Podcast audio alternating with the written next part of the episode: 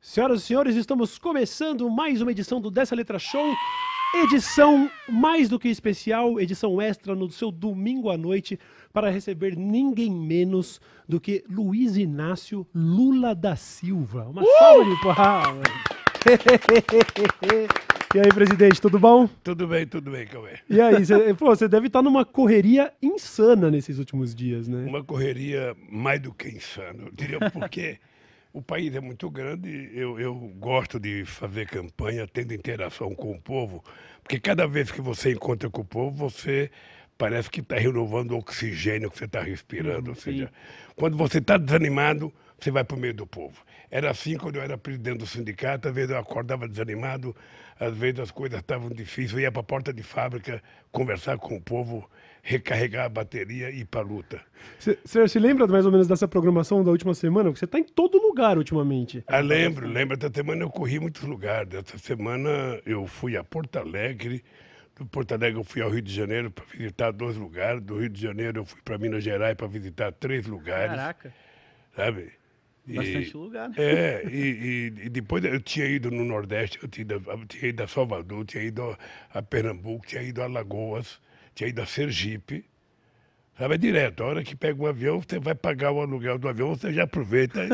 aproveita e, vai, vai para todo vai lugar. fazendo tudo de uma vez. E deve ser uma sensação muito mágica ver de perto essa energia das pessoas, porque a gente vê pelas imagens, mas estar lá no meio deve ser outra coisa, né? É, é uma coisa gratificante. Se tem uma coisa que a política tem de gratificante, é a relação que ela permite fazer com o povo.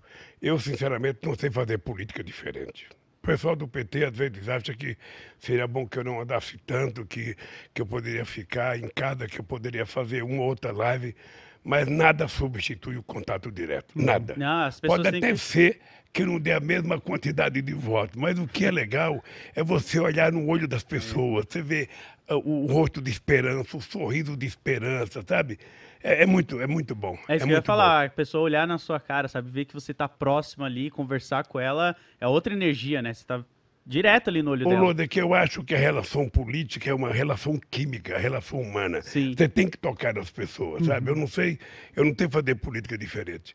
Quando eu era presidente, às vezes o meu ministro da Relações Exteriores, o Celso Amorim, ficava chato, chateado comigo, porque eu costumava conversar com as pessoas, colocava a mão na perna, colocava a mão, colocava a mão na cabeça.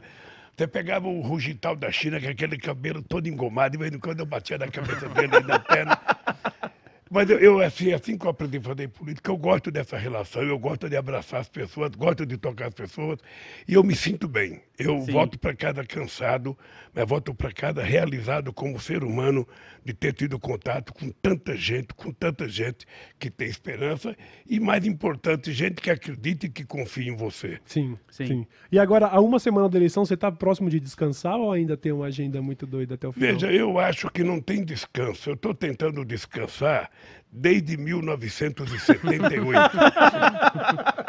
em 1978, eu prometi para minha família. Eu fui reeleito, eu fui eleito presidente do sindicato em 75. Certo. Em 78 eu fui reeleito com 92% dos votos. Ó. E eu disse para minha família que era a minha última eleição. Acontece, cara, que não tem como você voltar atrás, porque você deixa de pertencer a você mesmo. As tuas decisões ficam dependendo de um monte de gente que você representa. Sim. Eu, eu, era totalmente apolítico. Sabe, eu era como qualquer adolescente hoje, ou como qualquer. Eu dizia, eu não, não gosto de política e não gosto de quem gosta de política. Era assim que eu falava, eu achava bonito dizer isso. Olha eu aí. achava que eu era porreta, sabe? Aquele, aquele cara que não gostava de nada e tal. Dois anos depois eu estava criando um partido político. Por quê? Porque eu fui no Congresso Nacional tentar evitar que votasse uma lei que criava dificuldade para fazer greve. Proibia professor de fazer greve, proibia frentista de posto de gasolina de fazer greve. E eu fui a Brasília. Aí, quando eu cheguei em Brasília, eu tive uma constatação. Não tinha trabalhador no Congresso Nacional. E eu voltei para casa pensando, pô, eu sou um babaca mesmo. Como é, como é que eu quero, como é que eu quero que aprovar uma lei de interesse dos trabalhadores se lá não tem trabalhador. Aí fica difícil. Aí eu tive a ideia, bom, se a gente quiser, a gente tem que criar um partido.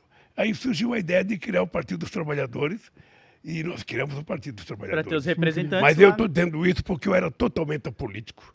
Tem gente que adora falar, eu não sou político. Tem gente que você fala bom dia, ele fala, eu não sou político.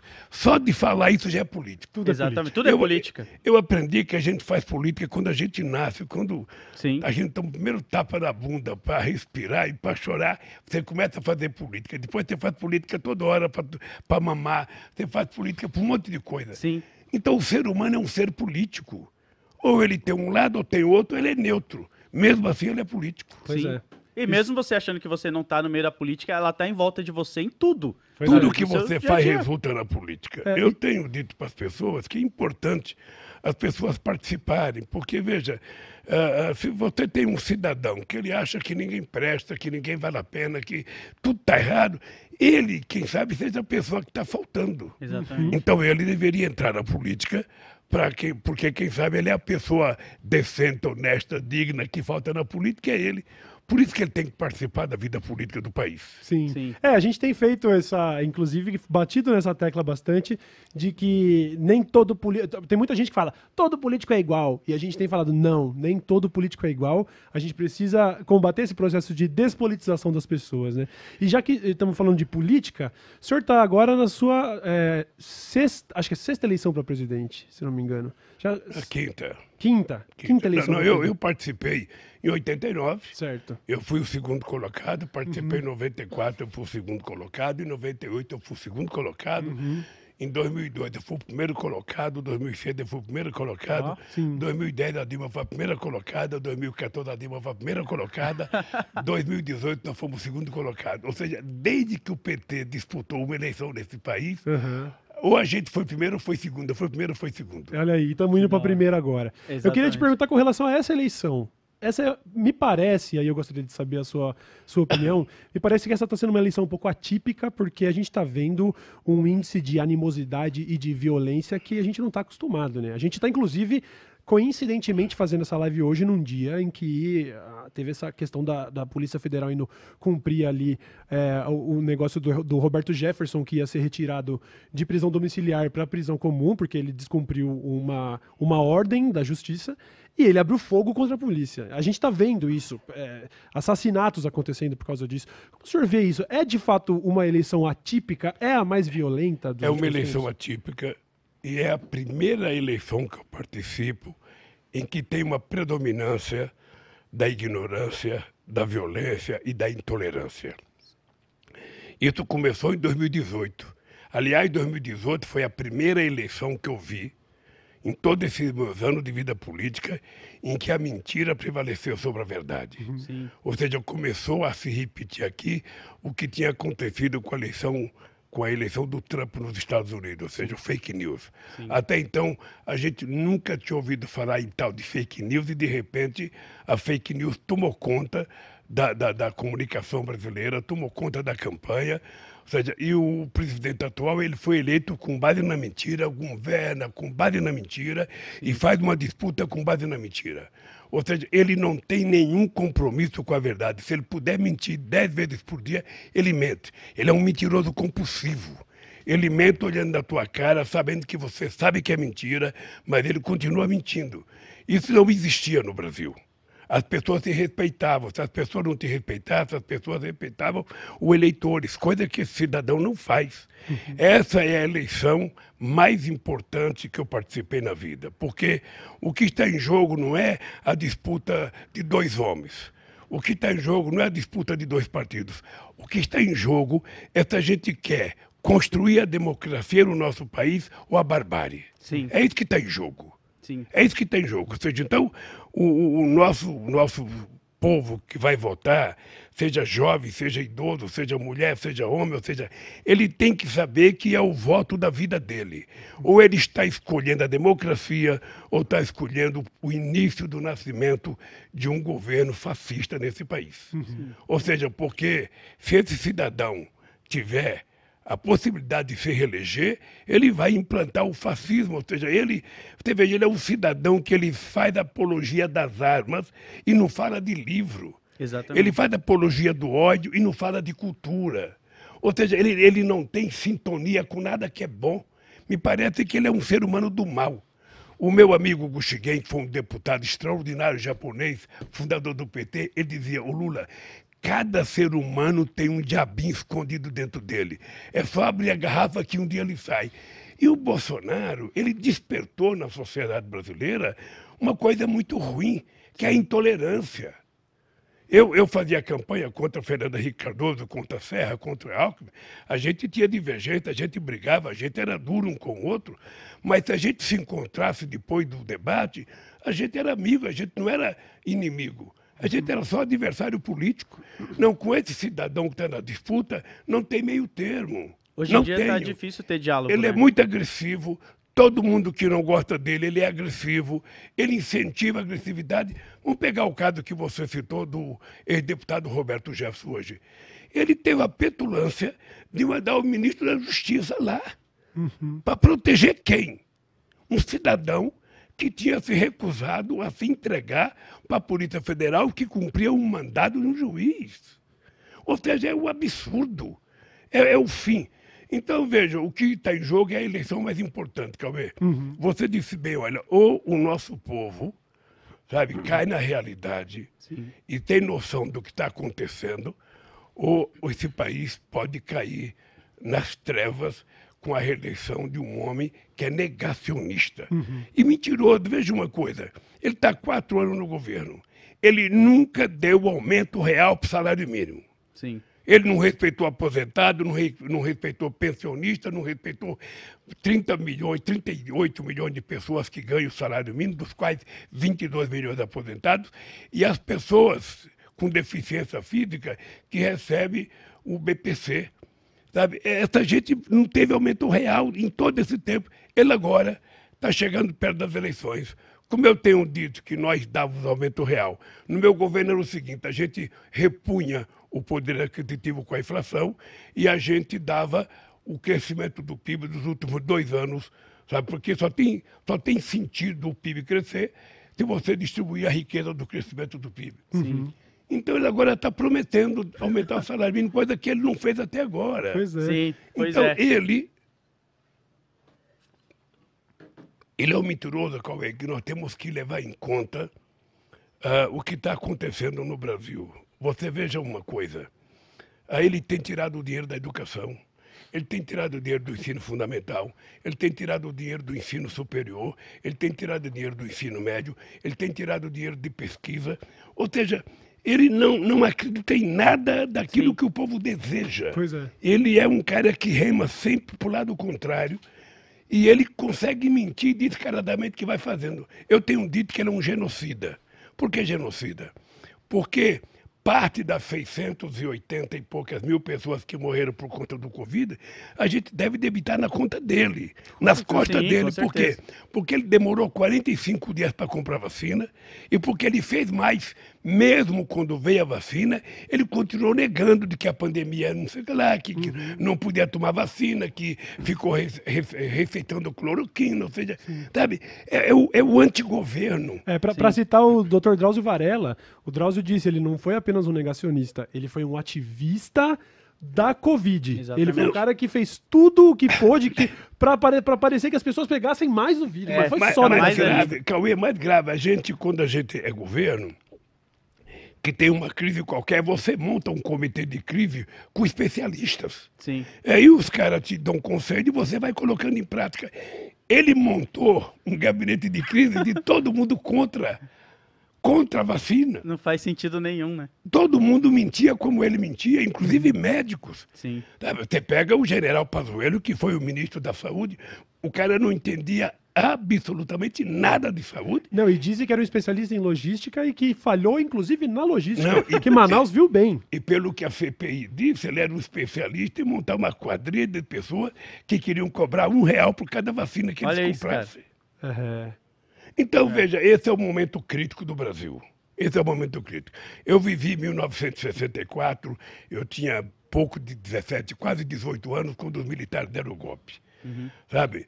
Uh, o golpe. O, o, o, e eu acho que uh, a, a gente não tinha noção. Naquele tempo, os mais velhos do que eu na fábrica que eu trabalhava achavam que era o fim do comunismo, que o mundo ia melhorar porque derrubaram o jogo lá. Sim. O que eu acho é o seguinte, agora está pior, porque agora tem uma parcela da sociedade acreditando nas mentiras.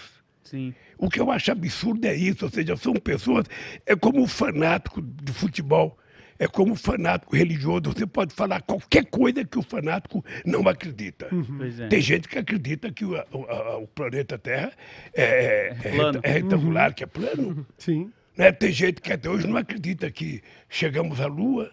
Tem gente que acredita que Naruto é bom. É, você falou sobre futebol, tem gente que acredita que o Corinthians ia ganhar nos pênaltis do Flamengo, né? A gente acredita. Às não, vezes o, a gente Corinthians, que... o Corinthians jogou melhor que o Flamengo. o Corinthians jogou melhor que o Flamengo. É verdade, é verdade. O problema, o problema é que a coisa mais grave que aconteceu é que a rainha da Inglaterra não viu o Palmeiras ser campeão do mundo. Esse é o problema.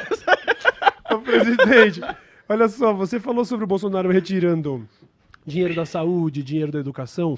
A gente tem aqui uma participação do pessoal do Meteoro Brasil, que faz um trabalho muito legal na internet. Queria pedir para o senhor pôr o fone. Load, você ajusta o volume uhum. dele? Acho que é o último ali, né? Isso. Porque eles falam um pouco justamente sobre isso. Vamos dar uma olhadinha? É um minuto de vídeo. Solta aí, Bulbasauro. Load, Lula e Bulbasauro. Eu escolho falar do orçamento secreto. Presidente, tem uma cidade no interior do Maranhão que tem 39 mil habitantes. É Pedreiras o nome dessa cidade. Essa cidade diz que extraiu 540 mil dentes. A conta simplesmente não fecha.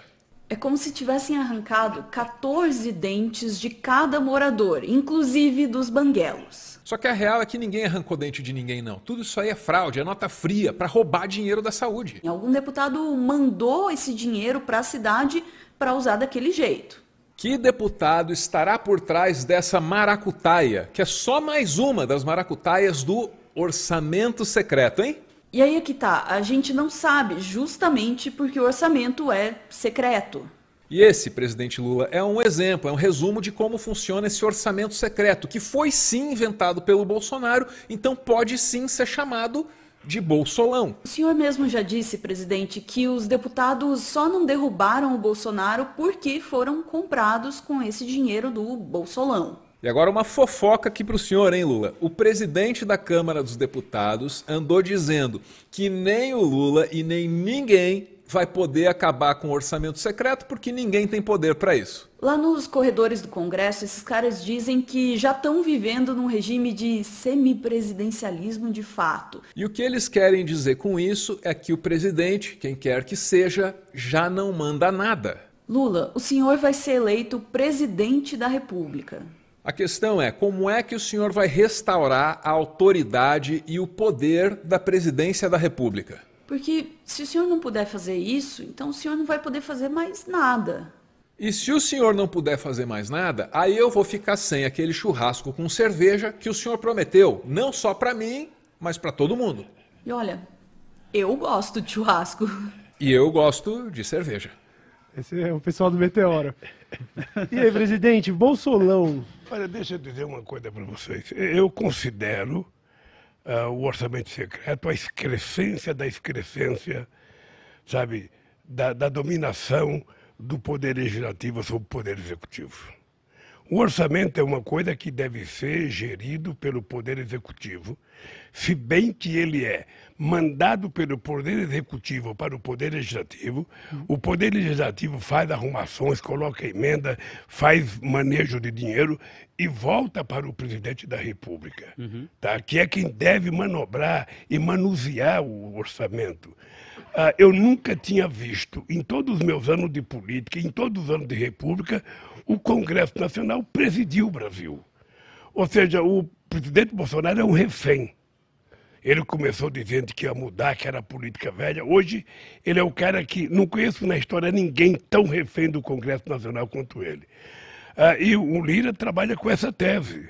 Ele trabalha com a tese de que qualquer que seja o presidente da República que entrar, vai ter que se subordinar ao Congresso elaborando o orçamento. Não será bem assim. Não será bem assim. Quem ganhar vai pegar o ano que vem o orçamento já feito por esse governo agora. Uhum. Então você só vai poder fazer o seu orçamento novo no, em 2023. Certo. Você vai fazer seu primeiro orçamento em 2024. 2024. Tá? Então, o que acontece? Eu vou tentar estabelecer uma coisa que o PT criou na primeira prefeitura, um tal de orçamento participativo. Eu vou tentar ver como é que a gente utiliza a internet para fazer com que o povo possa dar o seu pitaco, sabe, no orçamento. Então, nós vamos elaborar a proposta de orçamento, a gente vai mandar para o Congresso, mas a gente vai colocar na internet para que o povo possa ter a sua participação, o que, que ele quer. O que, que ele quer que faça? Se ele quer que faça um campo de futebol, uma rodovia, um parque, uma praça, se investir dinheiro na saúde, sabe, na educação. E eu acho que nós fizemos isso, foi um maior sucesso. O orçamento participativo foi uma coisa que a ONU recomendou. A experiência do Brasil era tão rica e ela foi mais forte em Porto Alegre que o, a ONU pediu para a gente repassar isso para todos os países da América Latina e da África. E eu vou tentar repetir, não é tão fácil, a cidade é pequena. Eu vou tentar repetir o orçamento participativo a nível nacional via internet. Eu quero ver que bicho vai dar, mas eu quero que o povo diga o que, que ele quer do orçamento. sim. Porque, na verdade, na verdade, a gente é eleito, a gente não é dono do país, a gente é o síndico do país. Você tem que governar, na medida que você puder ouvir o povo, é muito melhor. Eu, durante todo o período que eu governei, eu fiz 74 conferências nacionais para decidir todas as políticas públicas que eu coloquei em prática eram decididas em conferências que começavam no município, depois era estadual e depois era nacional. O orçamento participativo nós vamos tentar ver na internet o que que dá, como é que o povo pode participar, porque não dá para ninguém governar o país com orçamento secreto. Primeiro, ser uma coisa boa para a sociedade, não pode ser secreto. Sim, não pode ser exatamente. secreto. Inclusive se for uma os coisa sigilos, boa, né? se fosse boa, todo mundo estava cantando em verso e prosa. O que eu acho é que você tem, sabe, uma cidade que se arranca mais dentro do que a população toda junto tem de dentro da boca. É. população de tubarões. Parece que, que, que arrancaram dentro da, da, da geração de dinossauros. Ou seja, ah, e tem mais o. É Atlantis, lá é Atlantis, Qual é a explicação que pode dar um presidente da República de comprar, sabe, Viagra para as Forças Armadas? Uhum. Nós não estamos em guerra Sim. sabe? Eu não sei para quê, ou seja, certamente não é para dar para soldado, pode ser para a equipe de cima. Agora, Ninguém explica nada para ninguém. Pois é. Então eu acho que o orçamento secreto, eles têm razão, é uma excrescência. Ninguém sério consegue governar com orçamento secreto. Esse orçamento tem que ser público e nós vamos fazer questão de deixar público. Isso é importante as pessoas saberem, que não vai continuar sendo assim. Sim. Sim. não vai continuar, não pode ser assim. Não pode. Sabe, se fosse para continuar assim, eu não precisaria ser candidato a presidente da República. A única possibilidade que me faz ser presidente da República é saber que a gente pode melhorar a vida do povo. É saber que o povo pode comer três vezes por dia, pode tomar café, almoçar, jantar. É saber que a gente pode aumentar o salário mínimo todo ano. É saber que a gente pode cuidar das pessoas. É saber que a gente pode cuidar da educação. É isso que me faz ser candidato. Senão eu não preciso ser candidato. Eu já saí em 2010 como o presidente mais bem avaliado da história do Brasil. Tá? Quando eu saí da presidência, eu tinha 87% de bom e ótimo. Então, para que, que eu vou votar? Para me queimar? Não, eu vou votar porque eu acredito que tem que fazer as coisas diferentes. Perfeito, lamento, perfeito. lamento que o presidente Lira pensa assim, lamento que algum outro deputado pensa assim, mas não pode ser assim. E eu vou conversar com eles. E até mesmo se o senhor presidente perguntar pro povo o que ele quer, eu tenho certeza que a resposta não vai ser queremos armas. Sabe? Tipo, É, vai você vai ser... poder fazer um negócio um pouco mais democrático. Né? Exato. Olha, E deixa eu principalmente que eu, eu acho que o, o povo hoje em dia ele tá precisando muito mais de comida do que ficar na fila do osso, sabe? Do que querer porte de arma e outras coisas só vai gerar mais violência, que é o que a gente já tá passando no O, o momento. que é grave, o que é, o que é grave, meu, meu querido Lodo, é que ah, ah, o povo, quem, quem reivindica a arma não pode ser cidadão do bem. V- Vamos supor que um cara que mora num sítio, numa fazenda, sabe, de vez em quando aparece alguém para roubar, mas ele também não pode ser um matador. Sim. Ele que chama a polícia, que denuncia a prefeitura, que a prefeitura coloque guarda lá, alguma coisa desse nível, porque o cara não pode pedir autorização para ter um, um, um rifle para matar alguém.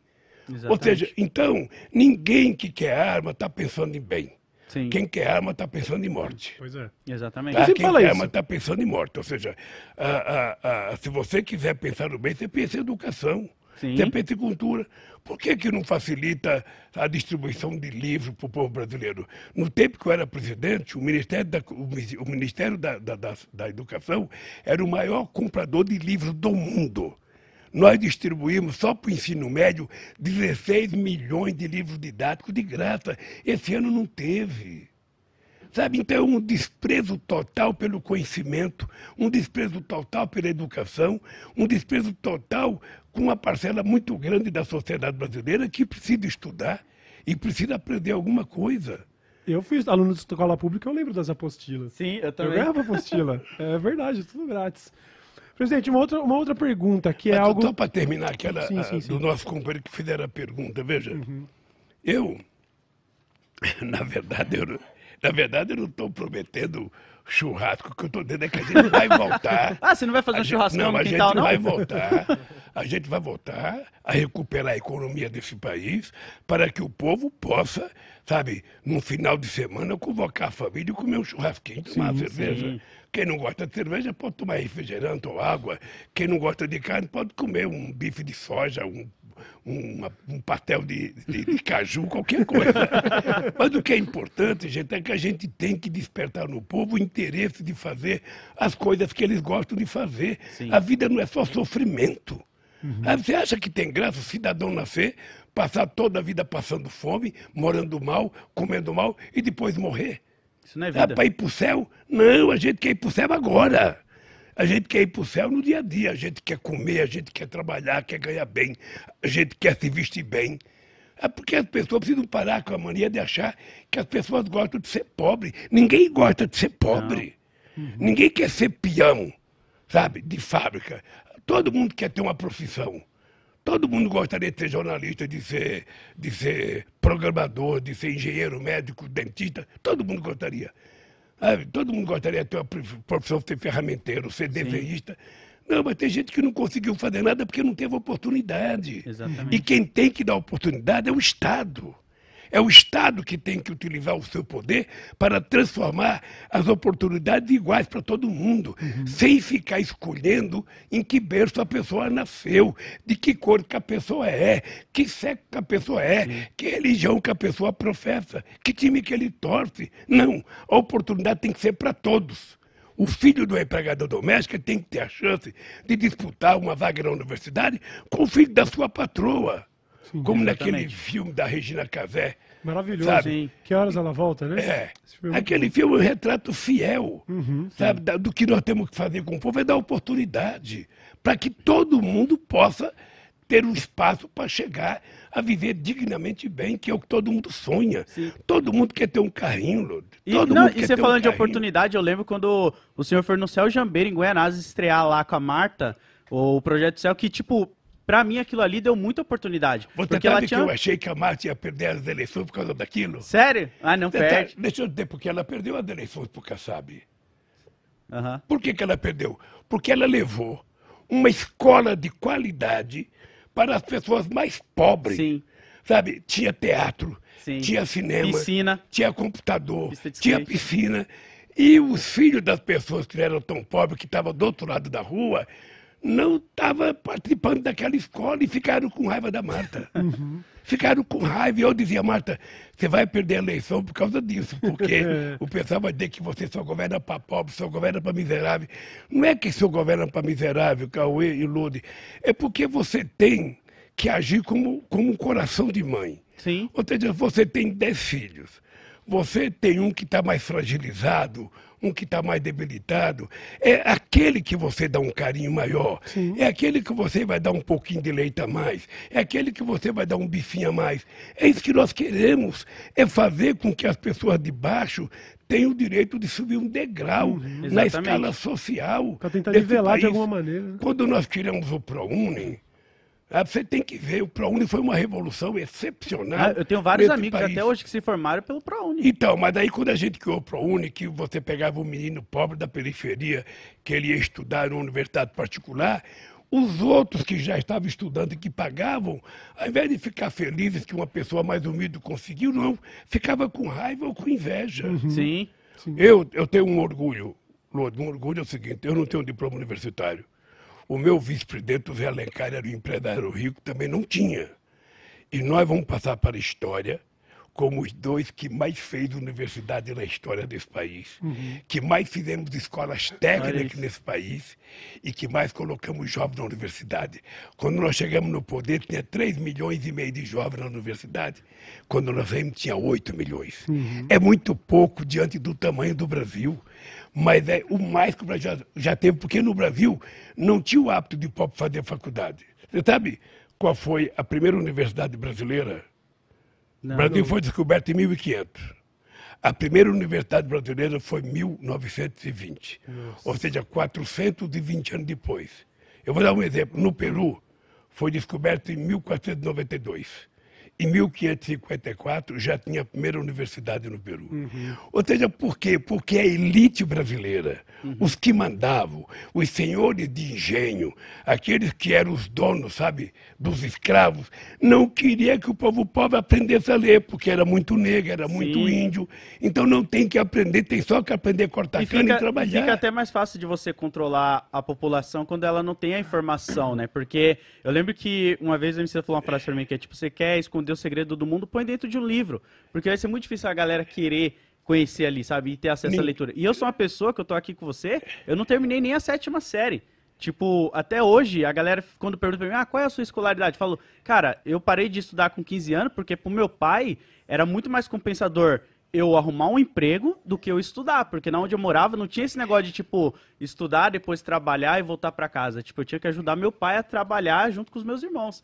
Então, eu acho que a escolaridade é muito importante pra deixar as pessoas sonharem e ver que, tipo, você terminou a escola, eu não fazia ideia do que, que era fazer faculdade. Pra que, que eu vou fazer faculdade? De- Nem, eu não tinha noção de nada disso. Eu descobri tudo isso, tipo, de 2012 pra cá. Pra que, que serve Enem, pra que, que serve faculdade. Porque ninguém chega... Você falou, sabia que você pode ser advogado?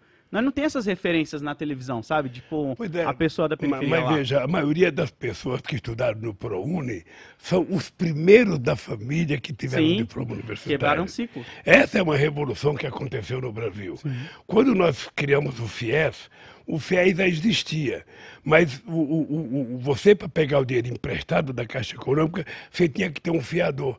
Quem é que quer ser um fiador de estudante? Difícil, né? Você sabe que ser fiador é uma coisa difícil. Quando eu estava na fábrica, você ia mudar de casa, você procurava um companheiro. Ô, companheiro Cauê, eu estou alugando uma casa, você não quer ser meu fiador, você tem casa própria, você pode ser. Aí você falava assim para mim, eu vou conversar com a minha mulher. No dia seguinte, você voltava com a maior cara de falava que minha mulher não deixou. Ou seja, ninguém quer ter fiador, porque se der um crepe, é você que vai pagar. Exatamente. E eu brincava, nem o pai quer ser fiador do filho, porque se o pai está apertado, ganha pouco e o filho dá o cano, como é que vai pagar? Quando nós fizemos o FIES, o cidadão ia fazer medicina.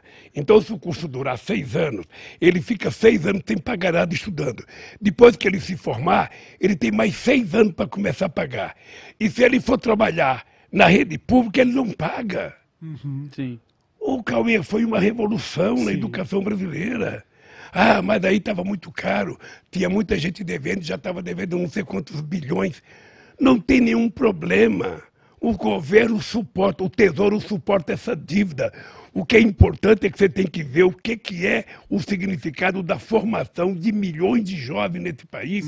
E aí o Brasil não vai precisar ficar exportando só soja, milho e minério de ferro. Vai exportar conhecimento Sim. vai exportar inteligência, sabe? É isso que vai dar grandeza ao Brasil. E é por isso que nós vamos investir muito na educação. E uma das coisas que eu fiz, Cauê, foi o seguinte: é proibido no meu governo falar que investir em educação é gasto. Não. Dinheiro na educação não é gasto, é investimento, Investimento. porque você forma uma pessoa em 5, 6 anos e você tem uma pessoa qualificada para melhorar a competitividade brasileira, sabe, com outros países. Muito bom. E é preciso fazer a sociedade compreender isso. E é preciso mostrar para o jovem, sabe, mais periférico, a pessoa que está passando privações. É importante mostrar, cara, você vai ter chance. Sim. O governo vai garantir, o Estado vai garantir que você tenha chance, que você possa disputar uma vaga, que você possa disputar um emprego. Porque senão o cara está predestinado a ser um abandonado, a ser um largado. Sim. E não é possível continuar assim. Não Pois é é. possível. Não, não dá. É, é, inclusive, a, a próxima pergunta que eu ia fazer tinha um pouco até a ver com isso, porque eu queria falar um pouco sobre como ah, eu também acho que está sendo pela primeira vez, eu acho que isso sempre aconteceu em certo nível, mas essa eleição onde a gente mais está vendo pressão de patrões e empresários para que os seus funcionários votem no Bolsonaro. E tem muito a ver também, eu acho que com isso, com essa manutenção do, do- da- da- das, das classes mais baixas, né? Eu quero que vocês fiquem ali. Mas eu queria saber como que você avalia isso. Por que está acontecendo tanto isso, de tanto patrão fazendo pressão em funcionário? Cauê, eu acho que historicamente sempre teve um pouco de pressão, Sim. mas nunca da forma descarada que é hoje. Nunca da forma descarada do que é hoje. Hoje nós temos informações de empresário que reúne os trabalhadores para dizer que se votar no PT vai ser mandado embora. Nós temos pastores que reúnem fiéis e diz que se votar vão ser castigados. E, e nós temos muita gente. Esse dia eu vi uma fazendeira carimbando um bezerrinho novinho com, Nossa, com o 22. Cruel, Ou seja, cruel. nós chegamos a um, a um nível sabe, que não existia no Brasil. E eu fico me perguntando qual é o medo que essa gente tem de um governo presidido pelo Lula. Eu penso toda noite, Cauê, e eu não encontro resposta, porque no meu governo todos ganharam. Banqueiro ganhou, fazendeiro ganhou, pequeno empresário ganhou, médio empresário ganhou. Quem fez a lei geral da e pequena empresa fomos nós. Quem fez a- a- a- o simples fomos nós. Ou seja, eu- não sei qual é o medo. Sabe qual é o medo? Às vezes eu fico pensando, o medo é o aumento do salário mínimo. O medo foi resistir à empregada doméstica e garantir que ela tenha direito. O medo foi fazer com que 36 milhões de pessoas saíssem da miséria absoluta, que 42 milhões das pessoas atingissem um padrão de classe média baixa, sabe? Ah, o medo é que os aeroportos começaram a ficar cheios, porque quando eu cheguei na presidência, tinha 40 milhões de brasileiros que voavam de avião, 40 milhões de passageiros. Quando eu deixei, era 108 milhões de pessoas. Olha. Então o aeroporto estava lotado e o pessoal mais chique, ao invés de ficar satisfeito e dizer não, o aeroporto virou uma rodoviária, parece uma rodoviária, parece, sabe, Sim, Tchê, ele parece a, a, Rodoviária do Tietê. a estação rodoviária do Tietê. é verdade, no Rio de Janeiro, o governador falou para mim, o aeroporto está uma rodoviária. Sabe por quê? Porque estava cheio de gente viajando. Sim, isso é bom, Estava cheio de gente. Isso é bom. Sabe, tinha gente que não suportava. Tinha gente que não suportava. Ou seja, tem gente que não gosta de se misturar, Lode.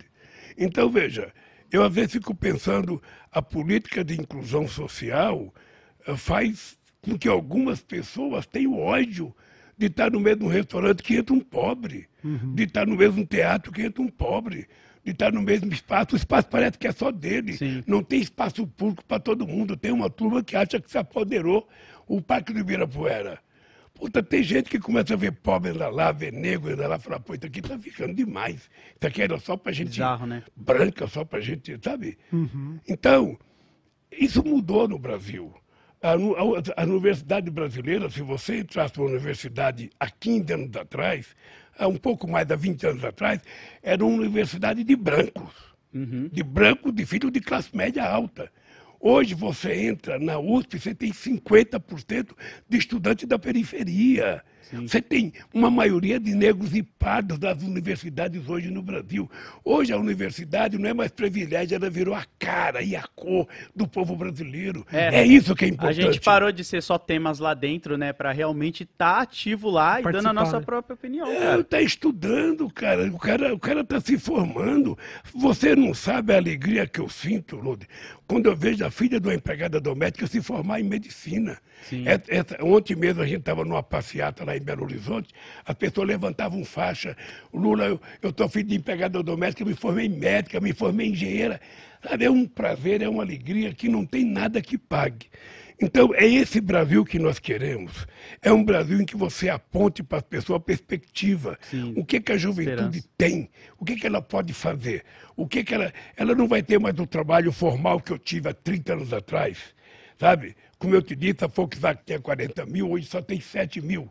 Mas veja, nós temos que pegar o que é esse mundo digital, esse mundo da internet, e formar milhares de engenheiros para que o Brasil dispute com a China, para que o Brasil dispute com os Estados Unidos esse espaço da chamada empresa de dados, do mundo dos dados, que só a China e os Estados Unidos controla. Nós vamos ter que, nós vamos ter que incentivar com crédito o pequeno e médio empreendedor individual. Se você é um cidadão, é criativo, você quer inventar uma coisa, quer fazer uma coisa, você quer vender alguma coisa, quer fabricar, nós temos que criar uma, uma linha de financiamento para que você possa ter acesso àquele dinheiro. E a gente pode criar até um fundo garantidor sabe, para que você possa garantir que todo mundo vai ter chance. E se um cara der o cano, você vai cobrir com fundo garantidor.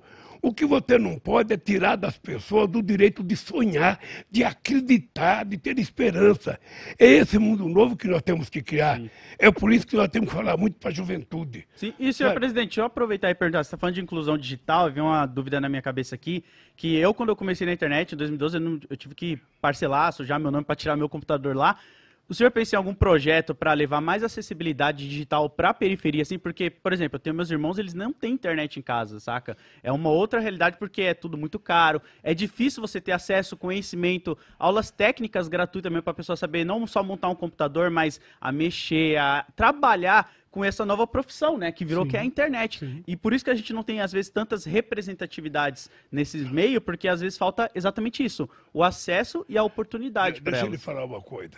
Em 2004, a gente criou pela primeira vez um programa chamado Computador para Todos.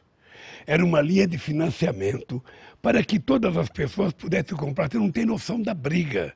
Não tem noção da briga, porque tem gente que acha que pobre não tem direito a computador. Pois é. Sabe? Então, o que, que nós estamos assumindo o compromisso agora? Isso não é promessa, não, é um compromisso programático do governo. Nós vamos ter que fazer todo o esforço possível para ter internet banda larga em todo o território nacional, para que todos tenham oportunidade. Sim. Quantas milhões de pessoas tem criativas como você, que pode do nada dar um salto de qualidade e virar um puta do, do, do- do empreendedor, um cara de sucesso?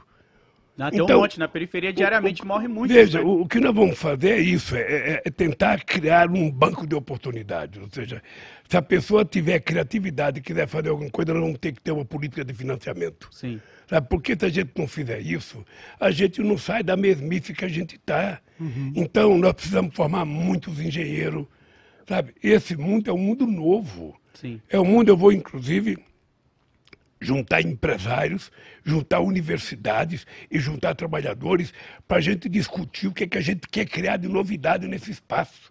Porque é um mundo tão, tão extraordinário que ninguém tem conhecimento de tudo que pode acontecer. De vez em quando acontece uma coisa nova, todo dia acontece uma coisa nova. Você compra um, um negócio, você pensa que é o mais moderno, no dia seguinte aparece um- uma coisa 100 vezes mais avançada do que aquela. Sim. Sabe, então, eu fico olhando a China. A China era um país que era nada há 30 anos atrás, era um país muito pobre, muito, sabe, com pouca chance de progredir. O que aconteceu na China? uma potência, né? Essa revolução extraordinária. A Coreia do Sul, a mesma coisa, sabe? Ah, Então, o que, que nós precisamos fazer no Brasil? Nós precisamos parar de lamentar e achar que é caro fazer. Tudo no Brasil é caro, ah, tudo é gasto. A gente tem que perguntar quanto custou não fazer as coisas no tempo certo. Sim. Quanto custou não investir em educação há 100 anos atrás? Quanto custou não fazer a reforma agrária há 50 anos atrás? Sabe, quanto custou a gente não cuidar da saúde do povo no tempo necessário? Sim. Então, tudo se torna mais caro quando a gente não faz as coisas no tempo certo. E a minha volta à presidência é porque eu acredito nisso. Acredito que a mesma fé que eu tenho em Deus, de que se a gente criar um banco de oportunidade para essa meninada, e a gente colocar esses meninos de 16, 18, 19, 20, 25, 30 anos, porque no meu tempo, com 18 anos, eu era velho. Sim. Agora, com 30 anos, é jovem ainda. Tem cara que, tem cara que vive com a mãe e com o pai, está estudando e não quer sair do braço da mãe e do pai, Sim. que é, é cômodo da vida. Mas no meu tempo, não. No meu tempo, o sonho da gente, no meu tempo, era tirar a carteira profissional e começar a trabalhar. Olha aí. Sabe? Era, era uma coisa Olha, fantástica. eu acho que você Senhor- acabou senhor- de falar uma coisa O interessante senhor pra citou mim. carteira profissional, né? Load, por favor. Eu trouxe uma parada aqui pro senhor, que é a minha carteira de trabalho, que eu tirei com os meus 18 anos, que, e eu só tive dois empregos registrados até hoje, eu tô com 31. Só tive dois trabalhos registrados. E um desses meus trabalhos, que foi o primeiro, a minha ex-patroa, ela vivia falando que eu não ia ser nada, que se eu saísse de lá ia ser, sabe, não ia arrumar mais nada e tal. E eu consegui virar tudo isso graças à internet, as pessoas que me deram a oportunidade de estar aqui hoje e tal. E eu transformei ela num caderninho de autógrafos que eu dou sempre para uma pessoa importante que eu encontro e falo, mano, você é a prova que, tipo, é possível não ficar acreditando nesses patrões que só querem colocar você para baixo, sabe? E falar e deixar você ali dentro do sistema de trabalho. Eu gostaria que o senhor autografasse para mim aqui, onde o senhor quisesse, porque assim como o senhor está autografando a minha carteira de trabalho, eu tenho certeza que vai ter muitos outros brasileiros que daqui para frente vão ter a carteira de trabalho assinada também para arrumar um emprego e realizar os sonhos deles Deixa eu também. te falar uma coisa, Nuno. Ah, ah, talvez nem todo mundo queira trabalhar com carteira assinada. Tem gente que quer trabalhar com mais liberdade, tem gente que quer fazer coisa. O que nós precisamos, o que, que é? É garantir que mesmo a pessoa que queira ser empreendedor, a pessoa não queira ter um patrão, ele quer cuidar do seu próprio negócio, que ele cuide. Mas o que é preciso a gente dizer para essas pessoas é que é preciso criar um sistema de seguridade social que dê a ele uma certa proteção em momentos de desgraça na vida Sim, da gente. sim, sim. Todo mundo tem um momento de desgraça, todo mundo ah, se machuca, todo mundo fica doente. Ou seja, você pega esses meninos que estão entregando, sabe, comida, sabe, nas costas. Eu, eu, eu- pode ser que tenha muita gente que acha maravilhoso fazer, tem muita gente que não quer trabalhar numa fábrica. Eu acho que é normal. Agora, quando ele se machuca, quando a moto cai, quando a moto quebra, o que, que ele vira? Nada. Então, o que precisa é a gente cuidar de estabelecer com ele uma discussão para que ele tenha um sistema de segurança, ou seja, no infortúnio, ele tem uma proteção para a mulher e para o filho. Sim, uma segurança. Porque do jeito que está, a hora que ele estiver em desgraça, ele está abandonado. É, o entregador Ele- quebrou a moto do E entregador. ele o não ele conhece faz? nem o É. patrão dele. Não tem Exatamente. um patrão para ele xingar de filho da mãe. Tem. Ele não sabe quem é o onde- patrão. não tem onde Então- direcionar aquele ódio ainda. Então, é, é A verdade. gente Quando- já colocou a mão no coração. O que, que você vai falar, presidente? Não, é que Ai, meu quando- Deus. É que quando você trabalha numa fábrica, você sabe quem é o patrão. Exato. Mesmo, mesmo uma fábrica multinacional, que a gente sabe que o patrão está no exterior, mas você vai na porta da fábrica e você xinga ele. Eu cansei de fazer discurso, cara. Cansei de fazer discurso xingando gente. E eu sei que gente me xingava também. Sabe? Ah, ah, então, hoje, o cara que trabalha assim, ele não, tem, ele não sabe quem é o patrão dele. Sim. Então eu não quero que esse cara, se ele não quiser carteira assinada, se ele quiser continuar trabalhando por conta própria, se ele achar que está bom assim, o que nós precisamos alertar ele é que nós precisamos criar um sistema de proteção para ele. Sim. Para em momento de dificuldade, ele ter o mínimo garantidor para ele poder sobreviver. Sim, sim. Sim, Sabe, sim. é isso que nós estamos, por isso que nós falamos de reformular a questão da CLT, ah, porque eles desmancharam aqui como desmancharam na Espanha.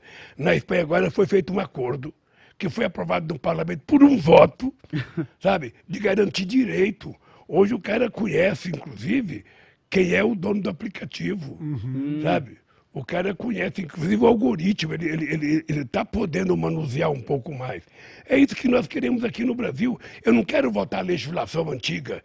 Eu quero me adaptar ao mundo de hoje, Sim. às condições de trabalho de hoje. Então, estabelecer uma nova relação entre trabalho e capital, entre patrão e empregado, no dia de hoje. Sim. Sim. Sabe? Ah, Eu não quero a mesma coisa para um cara que tem uma fabriqueria de dois empregados para uma fábrica que tem 20 mil empregados. São poderes diferentes. Agora, o que é importante é a gente fazer um acordo. Tá? Querer que o trabalhador trabalhe de domingo no comércio, ah, tudo bem, mas vamos fazer um acordo para saber se ele quer. Pois é. É, Pode ser importante para o dono da loja, pode ser importante para o cara que vai comprar. E o cara que vai trabalhar é importante. Então você tem que se colocar de acordo, cara. E tudo isso é feito numa mesa de negociação. Tudo é feito numa mesa de negociação. Por isso que eu tenho dito o seguinte: se preparem, se preparem, porque a gente vai fazer muita negociação para a gente melhorar a vida do povo e cada um respeitar. O trabalhador tem o dever de trabalhar, mas o patrão tem o dever de tratá-lo com respeito. Sim. O governo quer cobrar imposto, o governo também tem que tratar o empresário com respeito e o empresário tratar o governo com respeito. Ou seja, ninguém ficar enganando ninguém, ninguém ficar, ninguém ficar sonegando imposto como hoje se faz. Esse mundo é possível de ser criado. Uhum. É possível. Eu sonho nisso, eu acredito nisso, tenho muita fé, tenho muita disposição e eu, sabe, tenho certeza que eu vou ter força para fazer essas mudanças que nós precisamos fazer. Nossa, Perfeito. Presidente, a gente tem uma outra participação que eu queria pedir até para o senhor também colocar o fone, que tem a ver com outro tema que tem, infelizmente, assolado milhões de brasileiros, que é a fome. Algo que tinha sido resolvido, né, a, a, saída do mapa da fome do Brasil durante seu governo. Infelizmente a gente voltou agora. Nós temos a participação do Felipe Castanhari, que mandou uma pergunta que tem um pouco a ver com isso. Vamos ouvir milhões de eleitores que votaram em branco ou nulo volta, no primeiro... Volta, volta, você colocou... Volta um pouquinho o vídeo. Tá dando para ouvir tudo certo aí, presidente? Tá, tá, tá bom. tudo bom? Tá Boa noite, presidente Lula. Temos 5,4 milhões de eleitores que votaram em branco ou nulo no primeiro turno dessas eleições. E de acordo com uma pesquisa recente da Quest, a principal preocupação dessas pessoas é a economia. Esse ano, Infelizmente, o Brasil voltou para o mapa da fome. São 33 milhões de pessoas que não têm o que comer. Além disso, a inflação dos alimentos, de acordo com o IPCA, é a maior desde 1994. A minha pergunta é a seguinte: se o senhor for eleito, como fará para acabar mais uma vez com a fome e a inflação dos alimentos sem prejudicar ainda mais o trabalhador? Olha, tem uma coisa, tem uma coisa interessante que é o seguinte: Uh, não é difícil você acabar com a fome se você estiver com disposição de acabar com a fome. Sim. Você precisa primeiro incentivar a produção de mais alimentos. Tá? Você, você, tem que financiar mais a pequena e média agricultura que aqui produz alimento nesse país. A segundo, você precisa garantir que as pessoas tenham dinheiro para comprar aquele alimento. Terceiro, você precisa fazer a economia voltar a crescer. Não tem outro jeito. A economia crescendo, veja, quando você incentiva a economia a crescer, a economia cresce, você pega o crescimento e distribui para as pessoas, aumentando o poder aquisitivo da pessoa, aumentando a renda das pessoas. E aí você consegue fazer com que todo mundo viva decentemente bem. Olha, quando em 2008 teve a crise econômica da quebra do banco Lehman Brothers nos Estados Unidos e, e, e também a quebra do, daquelas casas que, no tempo do Obama ainda, uhum. o que, que nós fizemos no Brasil? Tinha uma crise de alimento, nós criamos um programa chamado Mais Alimentos para financiar máquinas e implementos agrícolas para pequenos produtores rurais. Sabe quantos tratores nós vendemos? 80 mil tratores nós vendemos. Foi a salvação da indústria automobilística naquele ano porque a gente queria que o cara produzisse mais leite, produzisse mais goiaba, produzisse mais abacaxi, produzisse mais melão, mais feijão, mais arroz. Hoje no Brasil, a quantidade de terra para plantar feijão diminuiu, a quantidade para plantar mandioca diminuiu. Ou seja, porque as pessoas não têm interesse de plantar porque não é tão lucrativo. Uhum. E quanto menos produto tem no mercado, mais caro fica o produto. A gente fazia a Conab, que é a Companhia Nacional de Abastecimento, a gente utilizava ela como uma espécie de órgão regulador. Você uh, produzia determinados feijão, arroz, milho, que não eram perecíveis, você guardava durante um determinado tempo. Quando estava rareando no mercado, que as pessoas começavam a aumentar o preço, ou o atravessador começava a aumentar o preço, a gente abria as portas da Conab para colocar o produto no mercado para baratear os preços. Os preços. Uhum. Ou seja, é possível fazer isso. Acontece que nós não temos estoque regulador hoje, de nada praticamente, porque o presidente é irresponsável. Sim. Esse presidente não governa o Brasil. Ele passa o dia inteiro fazendo campanha, o dia inteiro fazendo live. Eu fui candidato a presidente quando eu era presidente, eu fui candidato à reeleição em 2006. A gente só podia fazer campanha depois das seis horas da tarde. Durante o dia a gente governava. Trabalhava, né? A Dilma foi candidata à reeleição em 2014, ela trabalhava. Esse cidadão não trabalha ele começa a mentir de forma compulsiva, ou seja, ele, ele é um mentiroso, sabe, daqueles incontroláveis. Sim. Ou seja, esses dias ele contou aquela, aquela, aquela tentativa de sacanagem que ele tentou fazer com a menina venezuelana. Sim. Sabe? Quando ele percebeu que ele ia ser confundido com um pedófilo, ele levantou uma hora da manhã para fazer uma live. Foi verdade. Sabe? Hoje mesmo, vamos pegar o caso de hoje da Polícia Federal. Vamos pegar o caso, ele primeiro ofendeu a, a Suprema Corte. Depois, ele mandou o ministro da Justiça ir lá para quê? Para quê? Um cidadão que se comportou como um bandido atirando na Polícia Federal, são toda granada. Ele mandou o ministro fazer o quê?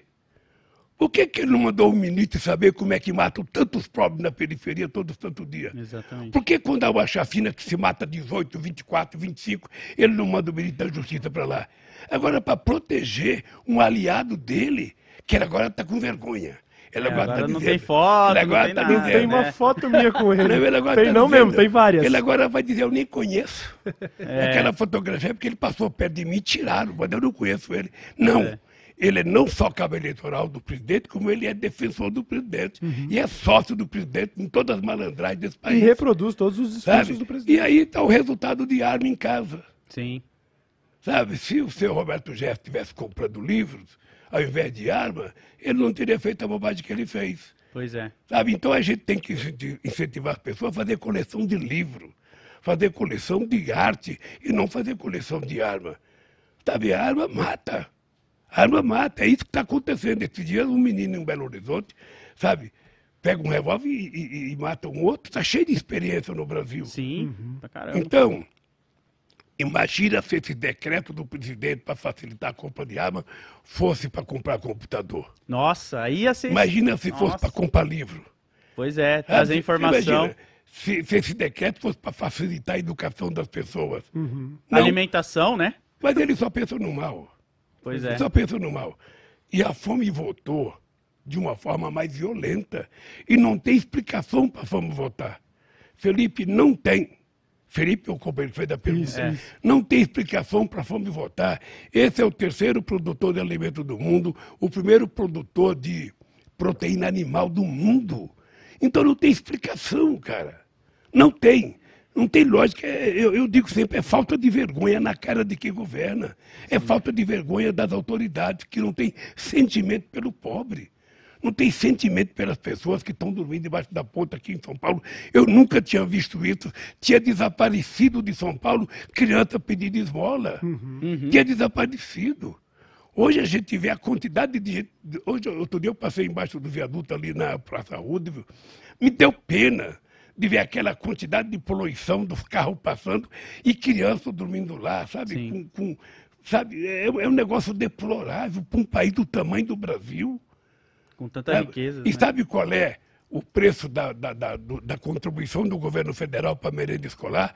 Não é só o salário mínimo que ele não reajusta. Há cinco anos ele não aumenta o dinheiro da merenda escolar. 36 centavos. Não, dia eu falei, isso. seria importante que o Bolsonaro, sem nenhuma ofensa à família dele, mas que ele pegasse uma filha dele e fosse tentar, sabe, na escola comer a merenda que ele acha que as crianças têm que comer. Sim. Criança que está comendo biscoito de sal com água, com, com coisa, porque não tem comida. Nós fizemos uma lei, quando eu era presidente, que toda a merenda escolar tinha que adquirir 30% da produção agrícola do pequeno proprietário daquela cidade. Para quê? Para incentivar, Incentivar. a produção agrícola. Comprar macaxeira lá, comprar, sabe, comprar ah, o quiabo lá, comprar a cenoura lá, comprar o pepino, comprar o tomate, sabe, tudo na cidade, o feijão. Não precisa você comprar de outro lugar. Aí você incentiva o crescimento econômico da cidade, a Sim. produção local. Esse país, Lodi Cauê, é possível. Ele já existiu. Sim. Ele já existiu há pouco tempo atrás. Há pouco tempo atrás. É isso que desperta alguma, algum, alguns, alguns te, teóricos. A gente, de vez em quando, as pessoas perguntam assim para mim, ô Lula, por que, que o agronegócio não gosta de você? Eu tenho mandado às pessoas o seguinte, eu duvido que algum governo tenha feito mais financiamento para o agronegócio do que nós. Em 2008, tem uma medida provisória que é 452, em que nós fizemos a securitização da dívida deles de 85 bilhões de reais. Se nós não tivéssemos feito esse acordo, todos eles teriam quebrado. Essas máquinas grandes, coletadeiras que você vê na televisão, uhum. a gente financiava por 2% de juros ao ano. Nossa. Hoje é 18% de juros ao ano, 14%. Então, qual é o ódio que essas pessoas têm do PT? Só pode ser o ódio contra a inclusão social. Eu, eu, também acho, e aliás, já emendando em outra pergunta, que existe, aliás, sempre existiu essa questão desse terrorismo moral que a direita sempre tentou fazer contra o PT, contra as esquerdas, porque se o Lula for eleito, o Brasil vai virar Venezuela, e é comunismo, e, é, e aí teve toda a questão do, do, do, da outra eleição da mamadeira lá do Bolsonaro Sim, e do mamadeira. livro de, de educação sexual que falava que ensinava, fala sobre ideologia de gênero e tudo mais. E parece que dessa vez tá, essas pautas morais parecem que é o que está ditando né, muito da decisão do eleitor. Porque está claro realmente que o, o, banqueiro cresceu na época de seus governos, todo mundo cresceu, mas eles batem é na pauta moral, né? Dessa vez está mais grave, né? Cauê, você sabe que eu devo ter cometido um erro muito grave. Porque houve um tempo em que eu achava tão, tão, tão maluco essas coisas.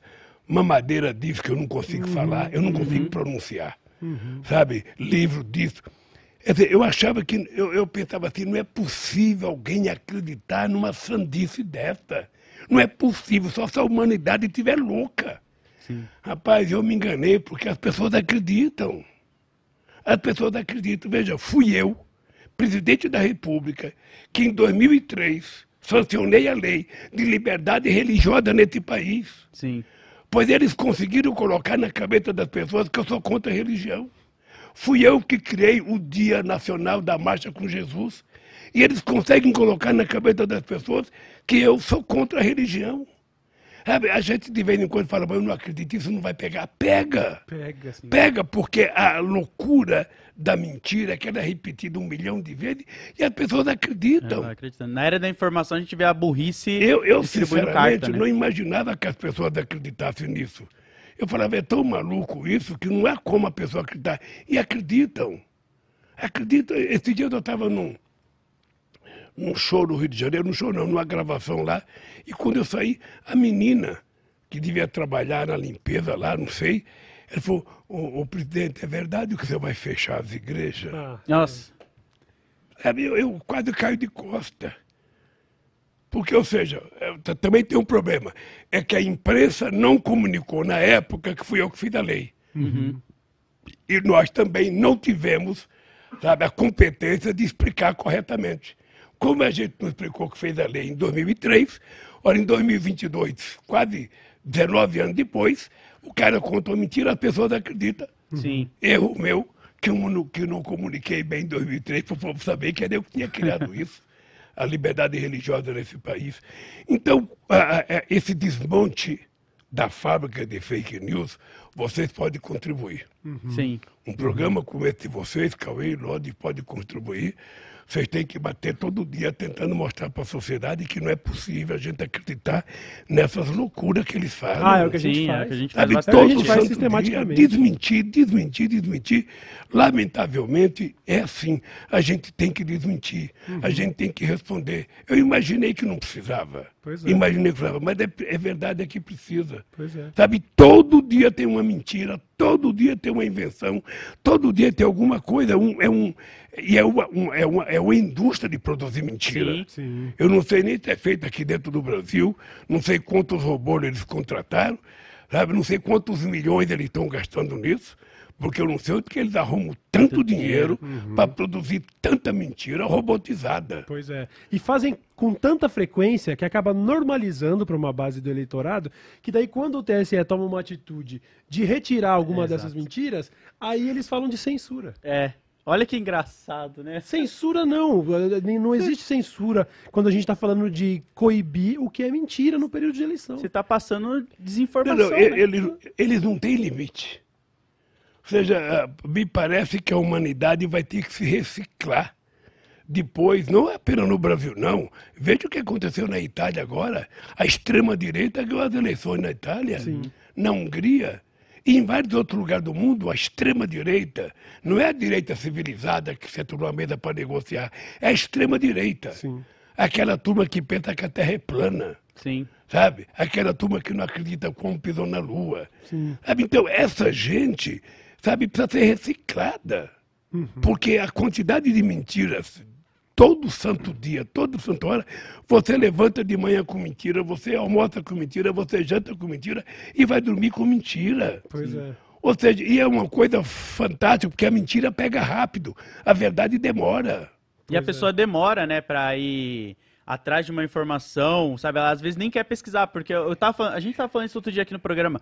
Às vezes a pessoa ela tem aquela imagem daquele pastor dela, da igreja que tá sempre ali falando pra ela, e às vezes aquele pastor ali, ele tá pegando uma notícia que ele viu assim e distribuindo e ela não vai atrás, porque ela confia tanto naquela imagem que ela não tá nem disposta a, du- a duvidar, Aí, sabe? viu, Lô, daí é outra coisa que é grave, porque quando o cidadão vai na igreja, o cidadão vai na igreja para cuidar da sua fé, Sim. cuidar da sua espiritualidade. Ele não vai na igreja para ouvir discurso político. Exatamente. O que acontece no Brasil é que tem gente transformando sabe, o momento da fé, o momento da oração, o momento da espiritualidade em, em questão política. O que, aliás, nesse período era para ser proibido. né? Ou seja, virou quase uma indústria de contar mentira. Você vê pessoas agredindo o padre. Sim. Padre, outro dia um padre estava falando da morte da Marielle. Um cidadão levantou, foi para cima dele. Olha isso. Uma mulher, sabe? Esse mundo nervoso, nós precisamos restabelecer a paz no Brasil. Sim. Você sabe que se a gente ganhar as eleições, a gente derrota Bolsonaro e precisamos reconstruir a sociedade brasileira, Uhum. porque o bolsonarismo vai ficar. Sim. Sim, Aliás, a gente tem uma próxima pergunta, que é do Helder Madonado, do Galãs Feios, e que tem exatamente a ver com isso. Eu gostaria que o senhor ouvisse a pergunta, porque ela fala justamente sobre, e aí, ganhamos a eleição, e agora? Vamos dar uma olhada.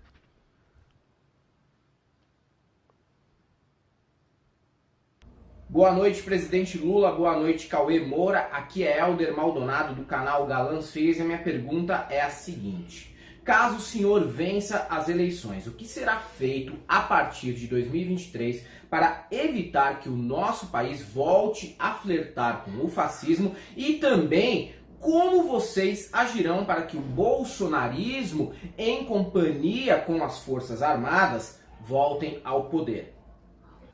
Essa é a pergunta dele. Olha, a primeira coisa é que eu tenho convicção de que nós vamos ganhar as eleições. E vamos ganhar as eleições e vamos pegar um país numa situação mais difícil do que eu peguei em 2003. É sempre importante contar isso, Cauê, para as pessoas saberem. Viu que é o seguinte, eu quando peguei o país em 2003, a gente devia para o FMI. A gente tinha uma dívida de 60,5% da dívida pública. Eu reduzi para 37% quando deixei a presidência. Eu paguei o FMI, emprestamos dinheiro para o FMI. A gente tinha uma inflação de 12%, eu levei para 4,5%. A gente tinha um desemprego de 12%. E quando terminou o mandato da Dilma, estava só 4,3% de desemprego. Sabe? Então, eu, ganhando as eleições, nós vamos ter que reconstruir esse país, a economia desse país. Nós vamos ter que atrair investimento externo. Hoje nós vivemos uma situação em que ninguém quer vir aqui, ninguém convida o homem para ir lá. Ou seja, porque, na verdade, não é uma pessoa civilizada. E o Brasil não tem contencioso com nenhum país do mundo. O Brasil é querido por todo mundo. Mas o cidadão tratou, sabe, de transmitir ódio, tanto que ninguém quer conversar. Então nós vamos ter que restabelecer a nossa relação para trazer investimento para cá e vai ter que ter uma conversa muito grande. Ou seja, o nosso governo vai estabelecer política de negociação com vários segmentos da sociedade para que a gente possa começar a restabelecer a paz. Sempre vai ter o fanático, sempre vai ter o cara que não vai gostar, mas paciência. O que nós precisamos é transformar esses fanáticos em minoria. Sim. Ou seja, eles vão ser marginalizados porque a maioria vai estar pensando uma coisa e a minoria vai estar pensando outra. Ou seja, se eles fizerem qualquer coisa errada, eles estão transgredi- transgredindo a lei, eles terão que se responsabilizar.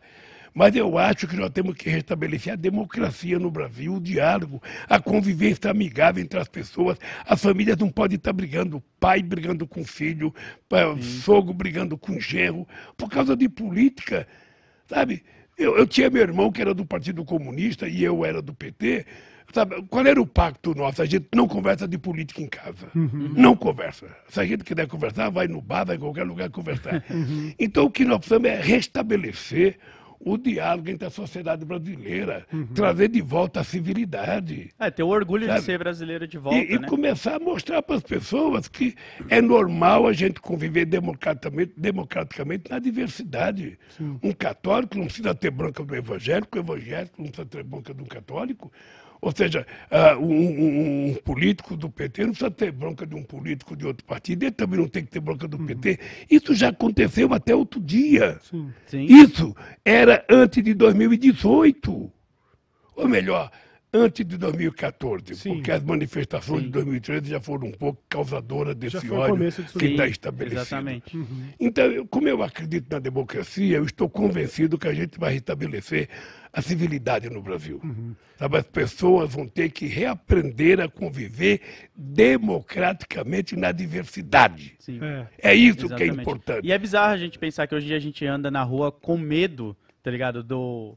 Porque se a gente não sabe se bater um carro de repente ali, né? No trânsito, você não sabe como você já vai conversar com a pessoa que você não sabe como ela é. É. E se de Dependendo repente de como ela vota, já vai dar briga. Já, é, Dependendo exatamente. de, de quem ele apoia, ele já vai estar armado. Se na igreja a galera É já tá complicado. saindo batendo em padre, imagina a É. gente que nem E, e eu acho que, de qualquer forma, isso deve ser uma tarefa árdua, porque você mesmo.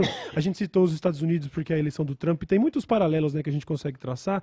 E apesar dele ter perdido a eleição, existe ainda um movimento de, de muita animosidade de uma extrema-direita americana que continua tentando, de todo jeito, né, incitar o ódio e tudo. Sabe Essas pessoas não me- vão desaparecer, Sabe né? o que, que me- sabe o que, que me assustou, Cauê? Hum. Há, há 20 anos atrás, você fazia uma pesquisa nos Estados Unidos e você perguntava o seguinte: você é democrática, democrata, aceita que a sua filha case com um republicano?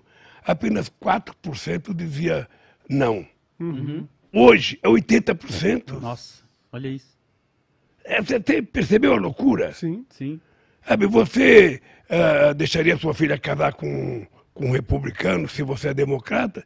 Não, as pessoas não deixam. Aqui no Brasil está a mesma coisa.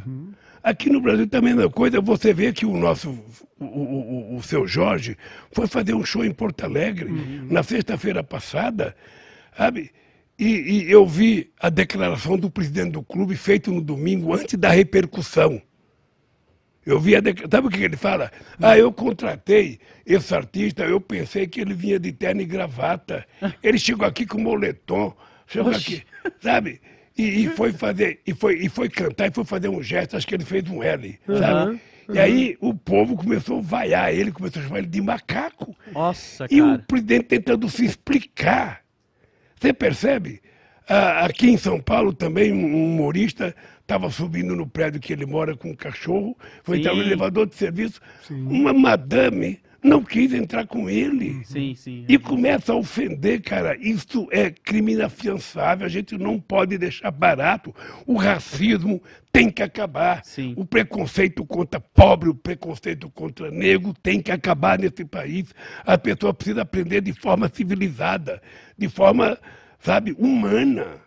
O que a gente está querendo avocar é o humanismo, é a fraternidade, a solidariedade, a compaixão, a convivência dos diferentes, coisa que está ficando impossível.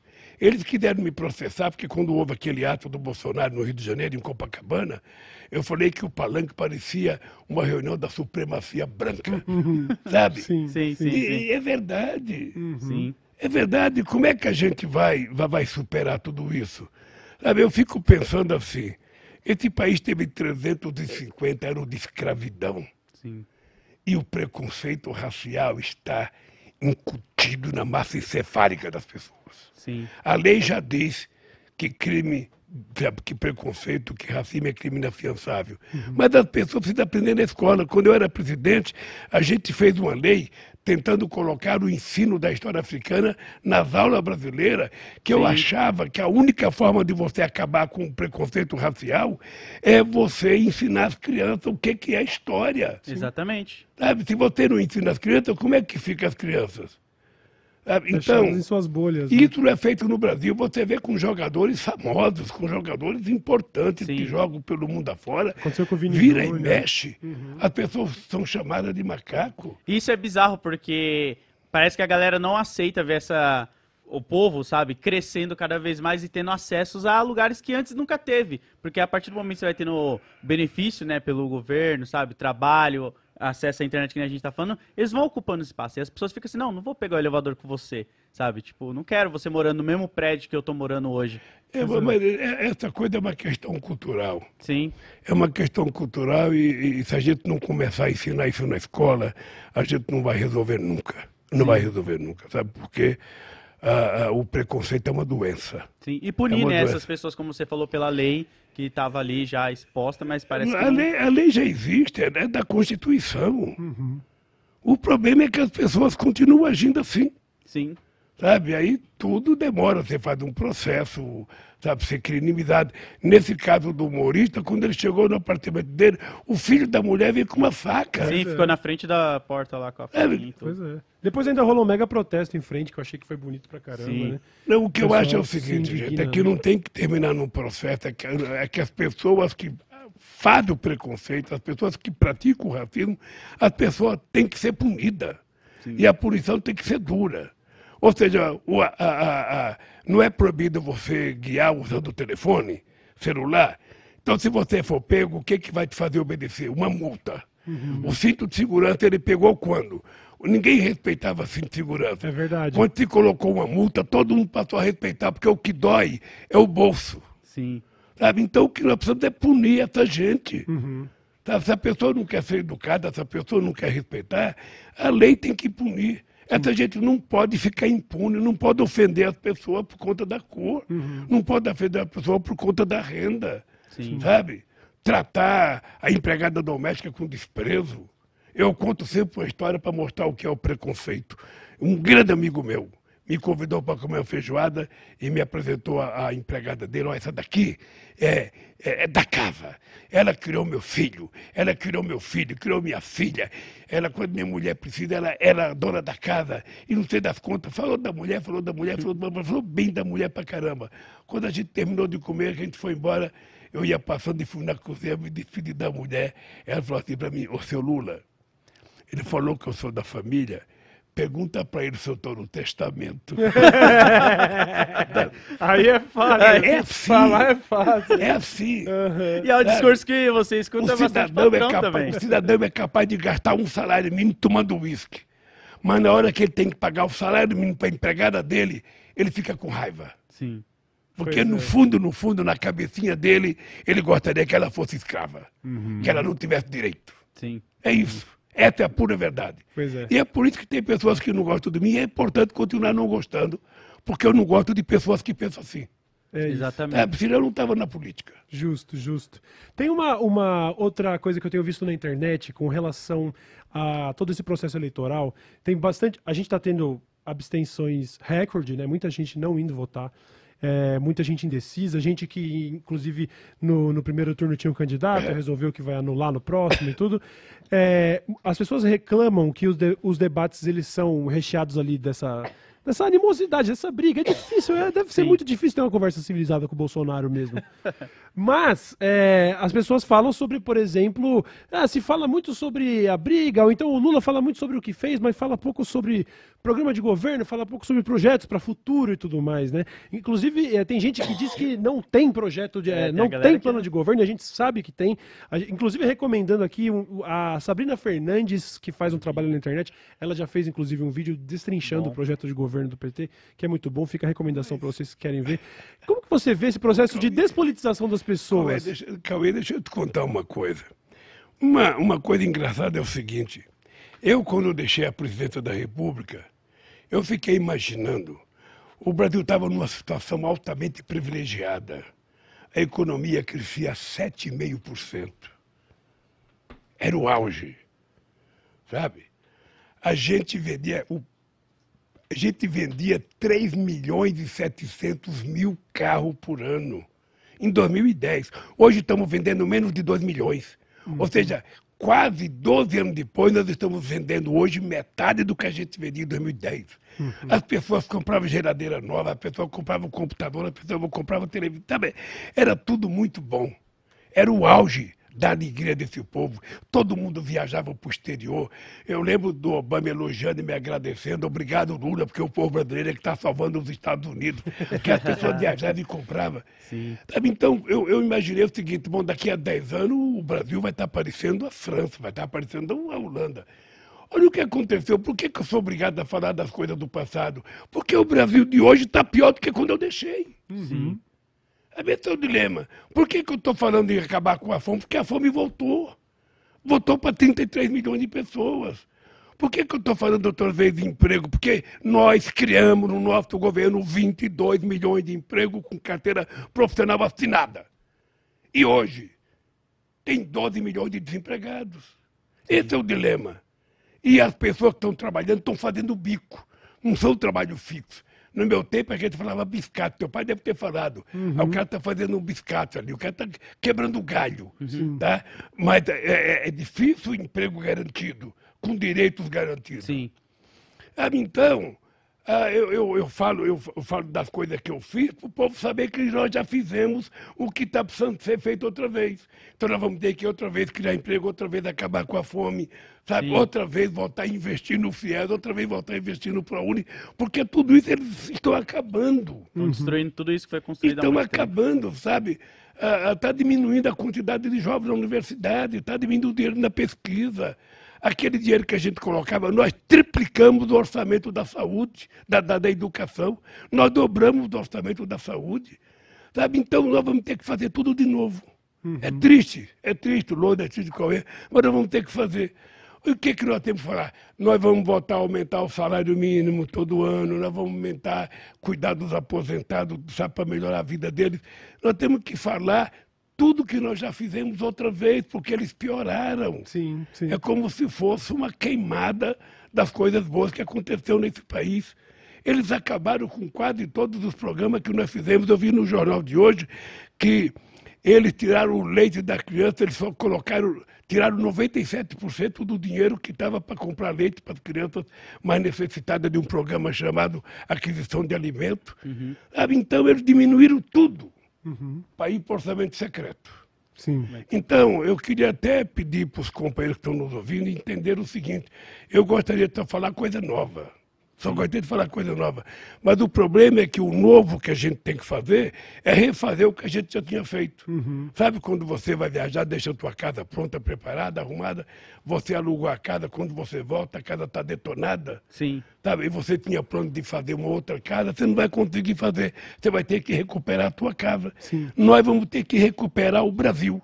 Nós vamos ter que recuperar a economia desse país, vamos ter que recuperar as políticas sociais, vamos ter que colocar outra vez esperança na cabeça da juventude brasileira. Sim. Sabe? E, e- e quando a gente fala que a gente vai ter que aumentar o salário mínimo, vai ter que melhorar a vida dos aposentados, vai ter que gerar mais emprego, vai ter que incentivar o pequeno e médio empreendedor individual, vai ter que reorganizar a sociedade, inclusive muitas cooperativas, é porque tudo isso que estava sendo feito desapareceu. Sim. É triste, mas essa é a pura verdade. E- E, o que entrou no lugar? Mentira. Mentira. E mais mentira. Mentira. E mais mentira. Você vai fazer um debate com o presidente. Ele é um mentiroso compulsivo, ele não tem disfarçatez de contar uma mentira e repete a mesma mentira 20 vezes, E não tá nem aí, né? sabe? Ele está pouco lixando, mas o mundo dele é a mentira. O mundo dele é a mentira. E, e, senhor presidente, você falou Olha, sobre. olha, a imprensa diz que ele conta oito mentiras por dia. Ele já contou três mil e não sei quantas mentiras no mandato. Como é que é possível você governar mentindo? Nem o Pinóquio mentia tanto. né? Bom, se, se o nariz crescesse, o dele já tinha virado uma Tinha ponte. dado a volta ao mundo. Tinha virado uma ponte. É foda. Dava para atravessar do Brasil aos Estados Unidos. Mas o senhor tá falando sobre ter que voltar, né? E isso me lembrou sobre o que o Mano Brown falou em 2018, né? Que a crítica que ele fez ao PT que tinha que voltar para a base. Você acha que nessas últimas eleições, nesse- agora, assim, no momento que a gente tá, o PT ele conseguiu voltar a conversar com o povo da periferia? Vocês estão mais próximos ali, conseguindo comunicar? Como que Ô, você Lode, o, o partido é muito grande. O partido são 2 milhões de filiados. E eu posso dizer para vocês que o PT é o único partido de verdade que existe no Brasil. O restante é cooperativa de deputados. Sabe? Então, ah, o partido cresceu muito e o partido, ah, ah, na medida que você vai crescendo, a família vai crescendo, você vai perdendo o controle sabe, do, do- do partido. O partido vai ter gente que pensa diferente em muitas coisas, tem muita divergência, e é bom porque isso é democrático, mas o Brasil vai tendo deputado, vai tendo vereador, vai tendo prefeito, vai tendo governador, as pessoas vão se afastando do dia a dia, sabe? Que era o que eu mais fazia quando era estava fundando o PT. Sim. Ah, ah, mas o partido tem, é o partido que tem melhor relação com o movimento social, Sim. sabe, com o movimento da periferia, ainda é o PT com todos os defeitos. Sabe? O problema é que no Brasil não existe mais partidos políticos fora do PT. Tem o PT e o PSOL, que são partidos políticos de verdade, e o PCdoB, que está sofrendo uma crise, o PSB. Mas o PT é o grande partido desse país. E é por isso que o PT desperta tanto inimizade, porque, sabe, ah, eu até gostaria, eu, eu vou fazer campanha, a gente tem muito aliado, mas quando você chega no meio do povo, só tem petista. Só tem camisa vermelha. Eu gostaria que tivesse uma camisa amarela, uma camisa verde, uma camisa cor-de-rosa, uma camisa branca, mas só tem camisa, só tem camisa vermelha. Ou seja, nós vamos pagar o preço de ser grande a vida inteira? Não. Os outros que cresçam. Sim. Sabe? Os outros que querem. Tem gente que fala, o, o, o Cauê, eu passei, passei parte do meu tempo. Primeiro eu tinha barba como a tua. E aí, sabe o que acontece? Tinha cabelo também? Mas eu não tinha barba, não, eu era cabeludo e barbudo. É, ainda Aí, tem no cabelo, come- né? No começo do PT, eu tinha que explicar por que, que eu tinha barba. Olha aí. Eu, eu até utilizava como exemplo Jesus Cristo. Eu falava, pô, você vê Jesus Cristo tinha barba, Tiradentes tinha barba, cara. Por que só a minha que incomoda? Aí depois nós criamos a, a bandeira do PT. Eu passei uns 10 anos explicando por que, que a bandeira era vermelha. Aí quando eu falei, o teu sangue é vermelho, cara, a bandeira é vermelha, a bandeira representa o teu sangue que corre na tua veia. Teve é, pa- cardeal, eu acho, né? Padres, e tendo que explicar É por que tinha é batido vermelha. Aí, aí, depois que eu convenci do vermelho, a estrela. E por que que tem estrela? Porque a, a China comunista tem uma estrela. Eu falava, gente, a estrela é o símbolo da estrela guia. Na humanidade, os navegadores da época, bem longe, não- sabe? Eles se guiavam pelas estrelas, eles seguiam pelas estrelas. Então você quer uma estrela guia, babaca. Sabe? É assim. E presta atenção, caramba. Puta aula de É, design. É duro. É duro. Eu passei a minha vida explicando por que, que eu existo. A Janja quer dar um recado para mim, ela está inibida aqui de me dar um recado. Ah, fica à vontade, fica à vontade. Mas isso é muito bom, muito bom. Tem um recadinho aí. Viu? Né, que a Janja está lembrando aqui Ah. que, eu, que eu tenho que falar de uma coisa, sabe? Que, que nós, que, nós, que nós colocamos no nosso programa, que é o seguinte: você tem hoje quase que 80% das pessoas com dívidas. Sim. ah, ah, dívidas que vão até 4 mil reais. Sabe, classe média baixa que se endividou no cartão de crédito e não pode pagar. Muitos juros. Pessoas que foram no varejista, foram numa loja dessas que vendem e compraram, sabe, uma roupinha, tudo, Uhum. e, e, e não pode pagar. Sabe, então o que, que a gente está propondo? Nós vamos fazer uma renegociação com o setor varejista, Uhum. vamos fazer uma renegociação, uma renegociação com o sistema financeiro para a gente limpar o nome dessas pessoas, para eles quitarem as suas dívidas e poderem continuar a sua vida. Eh, sem vergonha de andar na rua, de passar na loja que ele está devendo de cabeça baixa. Não. A gente quer recuperar o direito das pessoas andarem de cabeça erguida nesse país. Sabe? E, você sabe que pobre é bom pagador. Pobre é o seguinte, se o cara dever, ele paga, porque o, o, o teu nome no Serada, você não, não consegue comprar nem, nem chiclete. É, Eu no- sei bem sabe? disso, eu fiquei cinco anos assim. Então, você... É, eu nem sei. Bom, desculpa aí, mas eu nem sei se saiu mesmo. Mas é o que eu falei, meu primeiro computador que eu comprei em 2012 com armário de cozinha e fogão, eu chegou um momento onde eu não tinha mais como pagar. E aí eu falei, bom, tenho 19 anos, daqui 5 anos eu vou tá limpo de boa, tá ligado? e aí já prescreveu, já, já prescreveu, eu acredito. Não, mas veja, é normal, todas as pessoas que ganham pouco, todas as pessoas. Ou seja, muitas vezes a pessoa faz uma dívida, aí daqui a pouco ela faz outra dívida para pagar aquela velha e fica, fica devendo, é normal. Sim. Sim. O que, que nós queremos é dar um fôlego para as pessoas. Sabe, se as pessoas se endividaram, sabe, por conta da pandemia, porque as pessoas quiseram comprar alguma coisa e, se, e teve um problema e não pode pagar, nós vamos tentar facilitar a vida dessas pessoas.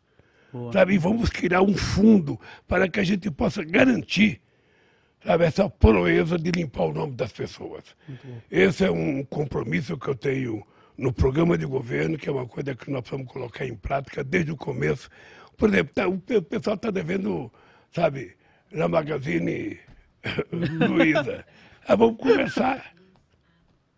Vamos conversar. A água, né? A Vamos luz, a conversar. água. água, ah, o é pessoal está verdade. devendo Tá prefeitura. a é. prefeitura é mais fácil, dever água e luz é mais fácil, porque aí você é um problema do Estado, fica mais fácil você negociar. O duro é quando está devendo numa loja. Sim, sim. Eu não vou falar um para não fazer propaganda, mas tem várias lojas que vendem, Sim. sabe, as pessoas se endividam e depois não pode pagar, é coisa mais normal. Uhum. Então nós vamos tentar negociar para ver se a gente consegue fazer com que as pessoas vivam decentemente bem. Outra coisa que nós vamos fazer é isentar de imposto de renda até 5 mil reais. Hoje, só é isento até 1.900 reais.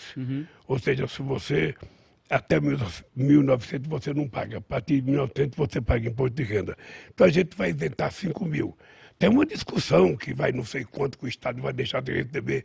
Olha, se a gente vai isentar do mais pobre, nós temos que fazer uma política tributária e cobrar dos mais ricos. Sim. Não é isso? Justo. Ou seja, quem tem mais paga mais. Quem tem menos paga menos. É assim que deve ser o mundo. Sim. Eu vou até. Eu vou aproveitar que tem uma preocupação que, quando eu falei pra minha mãe que eu ia entrevistar o presidente, né? Ela me mandou dois áudios. E aí um deles eu vou tocar pra você agora, que é uma dúvida que ela tem junto com meu pai, né, com a minha família, que mora lá na em Guianazes, Como que que é é o essa- nome da tua mãe? Maria, a Maria, Dona Maria. Vamos ver, dona Maria. Opa, peraí. Pergunta pra ele, eh, Gil, referente ao salário mínimo, se ele vai aumentar mesmo, como que vai ficar. Faz umas perguntas legais lá pra ele, viu? Que eu vou assistir. E, e aí, o segundo. Você vê que ela não me deu um parabéns, né? Tipo, nossa, meu filho. né, dona mãe? Faz umas perguntas lá. Mas a, e o segundo áudio dela foi uma preocupação dela que, pelo amor de Deus, eu acho que a gente vai ter que suprir a uma primeira hora é aí. do salário mínimo. É, a segunda é essa. Ô, Gil, quando que meu filho vai entrevistar o Fábio Júnior? Tô esperando. Então dá pra ver, né? As duas preocupações. As duas preocupações dela é o Fábio Júnior e o salário mínimo. Olha. Ô, ô, ô, ô, Lodi, com relação ao salário mínimo, veja, o que, que eu tenho dito? Ah, eu tenho orgulho de que nos governos do PT, a gente, todo ano, a gente dava, fazia a reposição da inflação e a gente dava um aumento que era o crescimento do PIB dos últimos dois anos, a média do crescimento do PIB. Se o PIB crescesse 8% nos últimos dois anos, a gente dava a inflação mais 8%. Tá? E a gente conseguiu aumentar o salário mínimo em 74% no meu tempo de governo. E nós vamos voltar a fazer isso. Outra coisa que nós vamos recompor é que nós criamos no nosso programa, no nosso governo, uma coisa chamada far- farmácia popular. A gente vendia 102 tipos de remédio, remédio para diabetes, remédio para pressão, sabe? A gente vendia, eh, era distribuído de graça. E tinha um outro programa chamado Aqui Tem Farmácia Popular, que você passa numa farmácia comum, tinha uma placa vermelha, Aqui Tem Farmácia Popular. Ali, Cauê, você poderia ganhar 100 mil por mês. Você ia comprar o remédio, você comprava o remédio, chegava lá, mostrava a receita e você só pagava 10% do valor do remédio. Caramba. Se custasse 100 reais, você pagava 10 reais. Eles acabaram com tudo. Acabaram. Sabe como é que é possível você acabar com um programa? As pessoas, às vezes, vai no médico e não tem dinheiro para comprar o remédio. Pois é. Pois é. E a gente dava muito remédio de graça, muito remédio de graça, porque as pessoas não podem pagar mesmo. Eu vi relato de gente que precisa tomar o coquetel de, de HIV e ficou sem agora. Exatamente. Isso, isso, Pois é, acabaram sim. também. É essencial. Ou seja, é o seguinte, é um governo que não é humano. Não. É um governo desumano. É. um governo que não tem respeito, que não gosta dos pobres, que não gosta de sindicato, que não gosta de, de negro, que não gosta de mulher, sabe? Que, que não gosta de coisa séria, que não gosta da verdade. É. É esse, esse, é- é- essa coisa desumana que nós precisamos tirar, extirpar do país e voltar a ter um pouco de humanismo. Uma pessoa que tenha sensibilidade pelos outros. Você pega esse cidadão que governa o país, você não viu ele soltar uma lágrima por nenhuma das 680 mil pessoas que morreram. Ele nunca se preocupou com as pessoas. Sabe, depois tenta fazer uma de bom dia, vai lá no enterro da rainha da Inglaterra. Aí manda Sabe? o ministro da Justiça para defender o Roberto É Jefferson. isso, é isso. É só Então, interesse próprio, né? Essa coisa desumana que a gente vai ter Que lidar. que tirar do país. E, e- e cuidar das coisas boas. O povo quer coisa pouca. O, o povo, o que, que o povo deseja, na verdade? O que, que a tua mãe deseja? A tua mãe deseja ter uma casinha para morar. Sim. Tua mãe deseja, sabe, que tenha comida na mesa para ele e para os filhos dela almoçar, jantar e tomar café de manhã. Tua mãe deseja, sabe, se puder comprar um carrinho para o marido dela passear com ela no final Sim, de semana, sim. ela na praia, ela vai gostar. Aí o Zé Luiz agora tá sorrindo, tá lascado, É, cara. é, um Mas carrinho. é isso que ela quer. Um carrinho mesmo que papagaio. Olha, quando eu era presidente, eu lembro que uma vez eu fiz uma reunião com a Induta Automobilística e eles faziam financiamento no máximo em 18 prestações. Eu falei, vocês querem vender carro? Aumenta a quantidade de prestação. O cara não pode pagar 500, ele pode pagar 200. Nós chegamos a vender carro para pagar em 60 meses.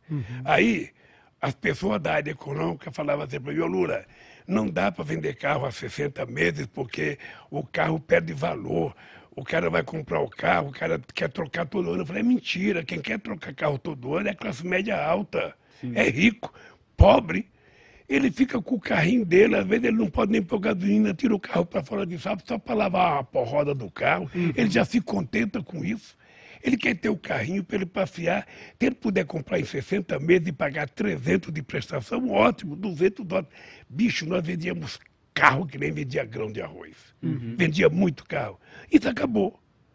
Acabou, ficou difícil. Então tua mãe quer ter uma casinha, tua mãe quer poder ter dado comida para os filhos, tua mãe quer poder passear no final de semana, ela quer que na casa dela tenha uma televisão boa, tenha uma geladeira moderna, tenha uma máquina de lavar roupa moderna, tem internet, sabe que ela tem um bom celular, porque também as Sim. pessoas gostam de, de ter um celular. Tudo isso é o mínimo que a gente tem que garantir para as pessoas, sabe? E todo mundo pode ter isso. Por isso que a gente precisa facilitar a vida das pessoas. É por isso que a dona Maria está certa, dona Maria. É preciso aumentar o salário mínimo, dona Maria. Sim. Tem uma, um outra, uma outra coisa que o povo acho que está também sentindo muita falta, que está sendo profundamente negligenciado nesse governo, que é de cultura. A gente tem uma última participação em vídeo, queria pedir para o senhor colocar mais uma vez o fone, que é da Sofia Abraão, e ela fez uma pergunta relacionada à cultura. Solta aí, Bulbasauro. Oi, pessoal do Dessa Letra, boa noite, presidente Lula, aqui é a Sofia Abraão. Bom, no último debate da Globo, no dia 29 de setembro, o Bolsonaro deu a entender que tinha sido o governo dele o responsável pela criação das leis Paulo Gustavo e Aldir Blanc II, que foram leis criadas para amparar trabalhadores da cultura que ficaram sem seu sustento durante a pandemia. E ele não só não criou essas leis, como ele vetou as duas. Depois o Congresso derrubou esses vetos e ele agora adia o pagamento desse dinheiro para os trabalhadores. A gente está vendo o setor cultural sendo extremamente atacado nos últimos tempos, o que para mim é uma grande maluquice, é uma insanidade, porque é um setor que gera centenas de milhares de empregos para o nosso país. Eu sinto que as pessoas estão muito focadas na classe artística, mas elas estão se esquecendo de todos os trabalhadores que estão nos bastidores do cinema. As pessoas se esquecem das pessoas responsáveis pela alimentação, pela limpeza, pessoas da técnica e de pessoas como meu sogro, o Sérgio, que é caminhoneiro e transporta maquinária de cinema. O que, que você diria para esses trabalhadores que estão sendo tão negligenciados e, mais do que isso, estão sendo tão marginalizados nesse momento que a gente está vivendo? Eles vão poder contar com seu apoio? Muito Sofia, duas coisas importantes. Primeiro, a Lei Aldir Blanco é da Benedita da Silva e teve como relatora a nossa querida Jandira Fegari. A Lei Paulo Gustavo é do, do senador do, Paraná, do Pará, chamado nosso companheiro Paulo Rocha, sabe, que foi aprovada também e que ele vetou. Ah, Deixa eu dizer uma coisa, Sofia. Ah, nós não só vamos recriar o Ministério da Cultura, como eu tenho dito que nós vamos criar uma espécie de comitê de cultura em cada capital desse país. Primeiro, para a gente poder universalizar de verdade a cultura. Sim. A capacidade cultural desse país é muito forte. Em cada região pobre tem cultura extraordinária, tem gente que produz cultura. A segunda é uma cretinice achar que a Lei Rouanet é uma lei que está utilizando o dinheiro para financiar bobagem. É que tudo para esse presidente é bobagem. Tudo é bobagem. Na verdade, a indústria de cultura é uma coisa que pode gerar milhões de empregos nesse país. É, Quando você vê um cantor cantando sozinho na frente do microfone, você vai ver que tem um cara que toca timbre do outro lado, que tem um violão do outro lado, que tem um cara que cuidou do som do outro lado, que tem um cara que cuidou da cortina. Sabe, tem milhares de pessoas por detrás da pessoa que você enxerga. Sabe, então, eu estou convencido que o Brasil precisa fazer da cultura uma indústria de produzir emprego e gerar milhões de, de reais para dividir entre quem produz cultura nesse país. E o governo tem que incentivar. Sim. O governo tem que incentivar. As empresas públicas têm que financiar. Sabe como é que você vai fazer um bom filme se você não tiver um financiamento? Exatamente. Sabe? Então é importante que a gente é claro e é importante, Sofia, que você acredite. Eu, eu, aliás, eu vou te contar uma coisa que eu não posso contar. Eu já tenho em mente, eu já tenho em mente até que vai ser ministro da cultura ou ministra da cultura. Olha tá? aí. Mas eu não vou falar porque eu também não posso ficar anunciando o time, porque o adversário está vendo. Sim, então, sim. veja, mas a cultura é uma coisa imprescindível. Um país sem cultura não é país, um povo sem cultura não é povo. Sabe? É importante saber que o povo não quer ser chucro, o povo não quer ficar alienado, o povo quer saber das coisas. senhor e você, quanto mais cultura você tiver, mais liberdade você vai ter de frequentar. de Você vai ter uma galeria de arte, você vai ter uma exposição disso, uma exposição daquilo, você vai ao teatro, você vai ao cinema, sabe? Você Senhor- vai a um show musical. O senhor presidente já ouviu falar da- de um projeto que surgiu em 2018, que eu achei até surpreendente de tão grande que ele se tornou, que é chamado Perifacom, que é um evento que a Andresa, né, nossa amiga, ela fez junto com uma galera, onde eles fazem um evento de cultura pop em várias periferias de, de São Paulo, né, no começo. Eu já falei para ela expandir para outros estados. E é um projeto feito por pessoas da periferia mesmo, que se uniram, principalmente em 2018, num momento tão caótico e carente, sabe? Da periferia poder ter acesso a uma coisa básica que é tipo entretenimento, saca? Tipo, as pessoas eu acho que às vezes elas olham pra periferia achando que a gente não consome cultura pop ou qualquer tipo de cultura, seja música, literatura, poesia. Tanto é que aí esses movimentos muitas vezes eles crescem dessa, não vou falar, como que eu poderia dizer, desse sentimento de tipo, pô, eu quero isso. Então aí começa a surgir slam, começa a surgir batalha, começa a surgir eventos como a Perifacom, que é o próprio povo que acaba organizando falando, a gente quer atenção também do Estado para ver que, tipo, financiem isso, saca? Faz acontecer mais. Não pode ser só um no meio de, olha o tamanho do Brasil para existir só uma Perifacom, sabe? E aí a gente pega outros eventos eventos gigantes que tem, Fora do Brasil tem vários, né? E aí nas periferias fica carente. O povo também quer lazer, cultura, sabe? Mas Deixa eu te Entretenimento. dizer uma coisa. A periferia brasileira hoje, ela produz uma imensidão de cultura, ou seja, em cada estado, em cada cidade, a gente tem experiência riquíssima. Eu lembro do começo da carreira do Mano Brown. Esses caras nunca tiveram ninguém para publicizar as gravações Sim. dele, nunca tiveram chance na rádio, nunca tiveram chance na televisão. E esses caras vendiam pra caramba sem nenhum apoio. Ou seja, você vai na periferia, tem coisas acontecendo em todos os lugares, em todos os lugares, sabe? De teatro a música, de literatura, cinema, tudo está acontecendo. E é por isso que o Estado tem que entrar. O que, que o Estado? O Estado tem que ser o indutor de que essas pessoas possam sobreviver, até essas pessoas se autofinanciarem. Sim. Tem que ter um começo. Como é que a prefeitura gasta, gasta dinheiro em tanta coisa e não pode gastar disso? Sabe, o, o que está faltando, na verdade, Lodi, é, é, é um compromisso com o futuro desse país.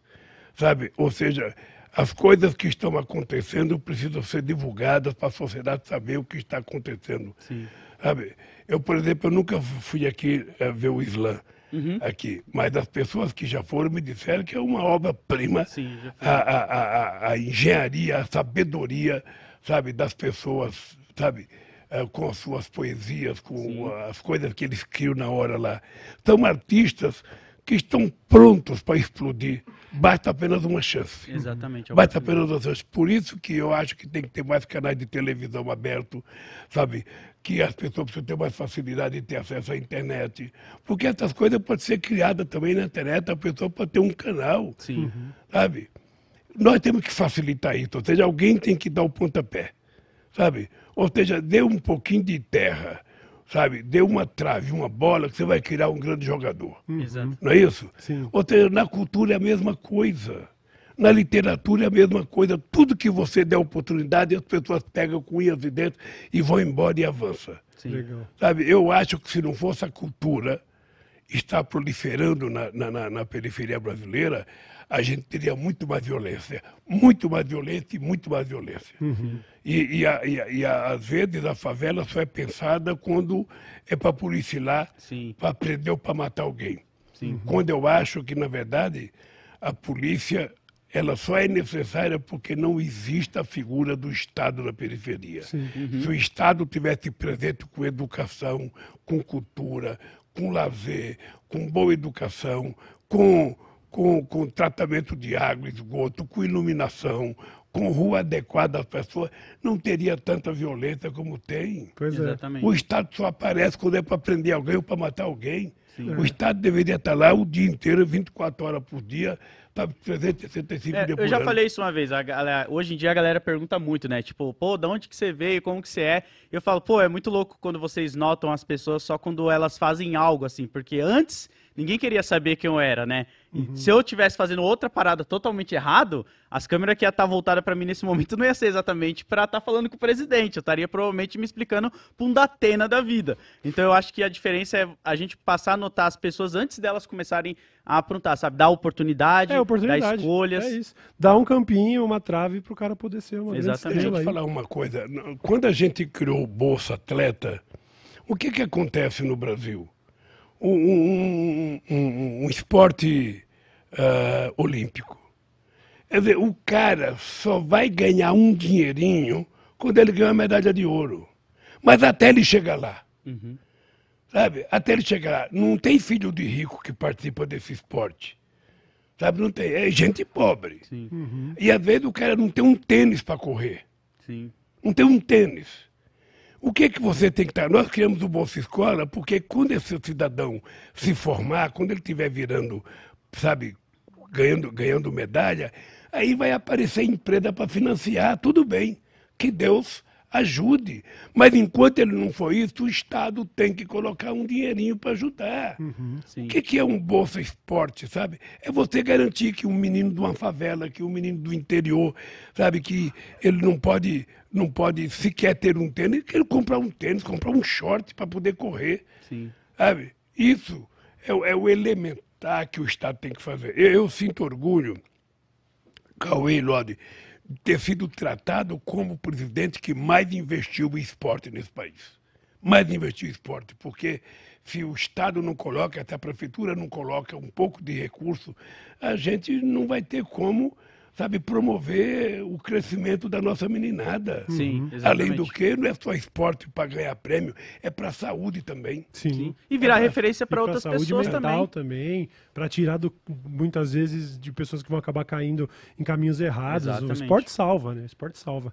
Presidente, pra- só pra gente então é, entrar aqui na nossa fase final, finalizar o nosso papo, que eu sei que tá bom e a galera não, não gosta Eu? que termine, mas o, o- o Eu não presidente... estou com pingo de pressa. Ah, não, tá tranquilo, também não. Mas eu queria. É porque eu- é o seguinte, é uma, uma questão que, aliás, é um dilema nosso aqui do nosso programa. A gente às vezes trata dos assuntos com muita irreverência e com muita chacota, e às vezes a gente parte até para uns xingamentos e tudo mais, mas a gente sabe que, no fim das contas, o Bolsonaro foi eleito com milhões e milhões de votos. Nesse primeiro turno, ele recebeu mais dezenas de milhões, foram, sei lá, 50 milhões de votos.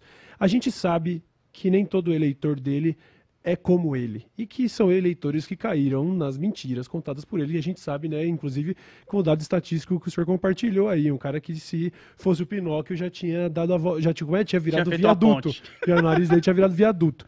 Se você tivesse como falar com essas pessoas, assim, essas que ainda têm salvação, inclusive com as que é, escolheram pelo caminho de se abster agora, de votar nulo ou de não ir votar, que, que, que tipo de mensagem o senhor teria para dar para elas que eu tenho certeza que muitas dessas pessoas estão ouvindo a gente agora? Ora, a mensagem que eu gostaria de dar era que as pessoas entendessem que o que está em jogo no Brasil nesse instante não é a disputa entre Lula e Bolsonaro.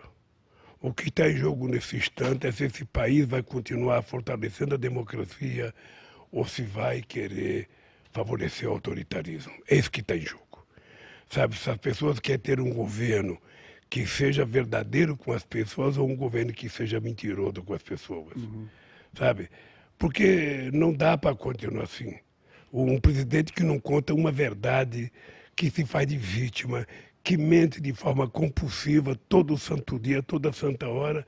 Hoje mesmo, hoje mesmo, sabe, ele, ele, ele começa dando uma colher de chá para o, o Roberto Jefferson, mandando o ministro da Justiça ir lá, e depois tenta se explicar dizendo que quem tem arma não está legal, quem... mas ele fez críticas também à Justiça e fez crítica ao Roberto Jefferson. Ou seja, ele tenta sempre, sabe, ele não consegue pensar só uma coisa boa, tem que estar sempre uma coisa ruim misturada com ele. Ele, obviamente, que ele é uma das pessoas que mais incentiva a violência contra o Poder Judiciário. O que o Roberto Zé falou da ministra Carmen Lúcia, mesmo em pensamento, ele não deveria pensar o que ele pensou. E ainda Você não fala o que ele falou para ninguém. Exatamente. Sabe? Você não está passando educação para ninguém. Quando você chega ao nível que ele chegou, é um cidadão que não tem cura como ser humano. Ele não é humanista, é o ignorante, sabe? É, é um cidadão que prega o ódio. Então, tudo isso é resultado do governo Bolsonaro. Tudo isso. E é um pouco o que aconteceu nos Estados Unidos com o Trump. Que ele mandava, se falar de mal de mim, pode bater que eu boto advogado do teu lado. Eu queria dizer para as pessoas que estão no ouvinte, então você tem que comparecer para votar. Sabe? Votar por você. Vote por você, vote pelo seu filho, pelo seu neto. Se você é jovem, vote pelo seu avô, pelo seu pai. Mas vá votar. Sabe, escolha o seu candidato, escolha que mundo que você quer. Você quer o mundo da mentira ou o mundo da verdade? Pois é. Você quer o mundo de alguém que investe em educação ou o mundo de alguém que investe em armas? Sabe? Você quer alguém, sabe, que prega o amor, que prega a fraternidade ou quer alguém que prega o ódio todo dia? É isso que você tem que escolher. Sabe, para quem que você quer que o governo sirva? Se é para as pessoas mais pobres ou ele serve para os ricos só? Sabe, É com esse pensamento que você tem que comparecer e ao invés de você pensar em estar votando em uma outra pessoa, pense em você em primeiro lugar. Isso. Isso, exatamente. Sabendo do... Pense em você em primeiro lugar. Pense que, que mundo que eu quero para o meu filho. Sim. Que mundo que eu quero para mim. Que país que eu quero. E aí dê o seu voto. O seu voto será respeitado qualquer que seja ele. Isso, sabendo que Exato. ninguém vai saber. Ninguém Seu vai patrão não vai saber. Seu voto é secreto. Mas vote, vote pensando no Brasil. Vote pensando que país que você quer, que futuro que você quer, sabe, que educação que você quer. Pense em tudo isso antes de depositar o voto. Não é só olhar e digitar o número. Pense antes. E assuma a responsabilidade pelo seu gesto. Exatamente. Porque se você votar errado, depois você vai pagar as consequências. Você vai ficar na cama, a gente fala que se você votar errado, é como você cagar na cama do hotel que você não gostou e lembrar que vai ter que ficar mais quatro anos naquele hotel, É você. dormindo na É cama você. cagada. Então, É pensa você. bem. É o país onde você vai É, viver. é só isso, é só responsabilidade, gente. É só responsabilidade. Exatamente. Sabe, eu quero que a pessoa estude a biografia de cada candidato, a história de cada partido, para não votar no escuro. Não é correto votar no escuro. Não. Pense direito. Sabe? E depois você vote. Quando você votar, você está traçando o seu destino para os próximos quatro anos. Você não está fazendo bem para outra pessoa, a não ser para você mesmo. E outra, É. né? Quatro anos pode ser pouco pra você que é jovem, tem 18 aí, mas lembre-se do seu pai, da sua mãe que. E mais do que isso, mais do que isso, a gente fala sobre uma frente ampla que se uniu porque entendeu que ainda que você tivesse um candidato de primeiro turno que fosse diferente das duas opções agora, Exato. se você quer, quer votar daqui quatro anos, talvez Exato. você devesse pensar bem, porque me parece que o Bolsonaro, se dependesse dele, nem eleição teria daqui quatro anos, né? Exatamente. Então, Vote O pela democracia. fala do Daniel Ortega, ele é infinitamente pior do que o Daniel Ortega. E ele quer criar um país como, como, como qualquer outro país. Sabe? Ele não pensa democraticamente. Sim. Ele não pensa. Sabe? Ele não pensa. O que ele pensa é o seguinte, ele quer o poder pelo poder. A única coisa que eu quero pedir é o seguinte, reflita, pense e finja que é você que é o candidato a presidente e pensa o que, que você vai fazer. E aí você vota. É simples assim. Digita o número, sem ser enganado. Só não pode esquecer em quem você votou. Porque o que não vale é votar e depois esquecer no dia seguinte. É preciso que esse é muito voto de deputado. Né? As pessoas votam e depois esquecem. E aí não tem, não tem como cobrar dos deputados. Eu acho que essa eleição é uma eleição que se define entre você querer a volta de um regime democrático, entre você querer a volta de um país que invista na cultura, que invista na educação, que invista nas pessoas mais necessitadas, ou você quer um país que continua assim. A gente tinha acabado com a fome nesse país, ela voltou. A gente tirou 22 milhões de empregos, o emprego desapareceu. Agora o que tem é bico. Sim. O que tem é gente trabalhando sem nenhuma garantia, sem Exatamente. nenhuma garantia. Inventaram uma tal de carteira verde e amarela, sabe?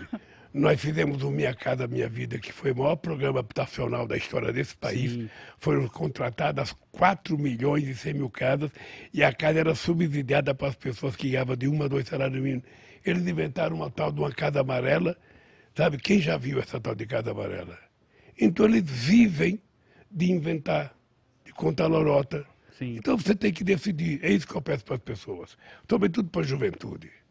Sobretudo para a juventude que não votou, que não quis votar, que não acredita em ninguém.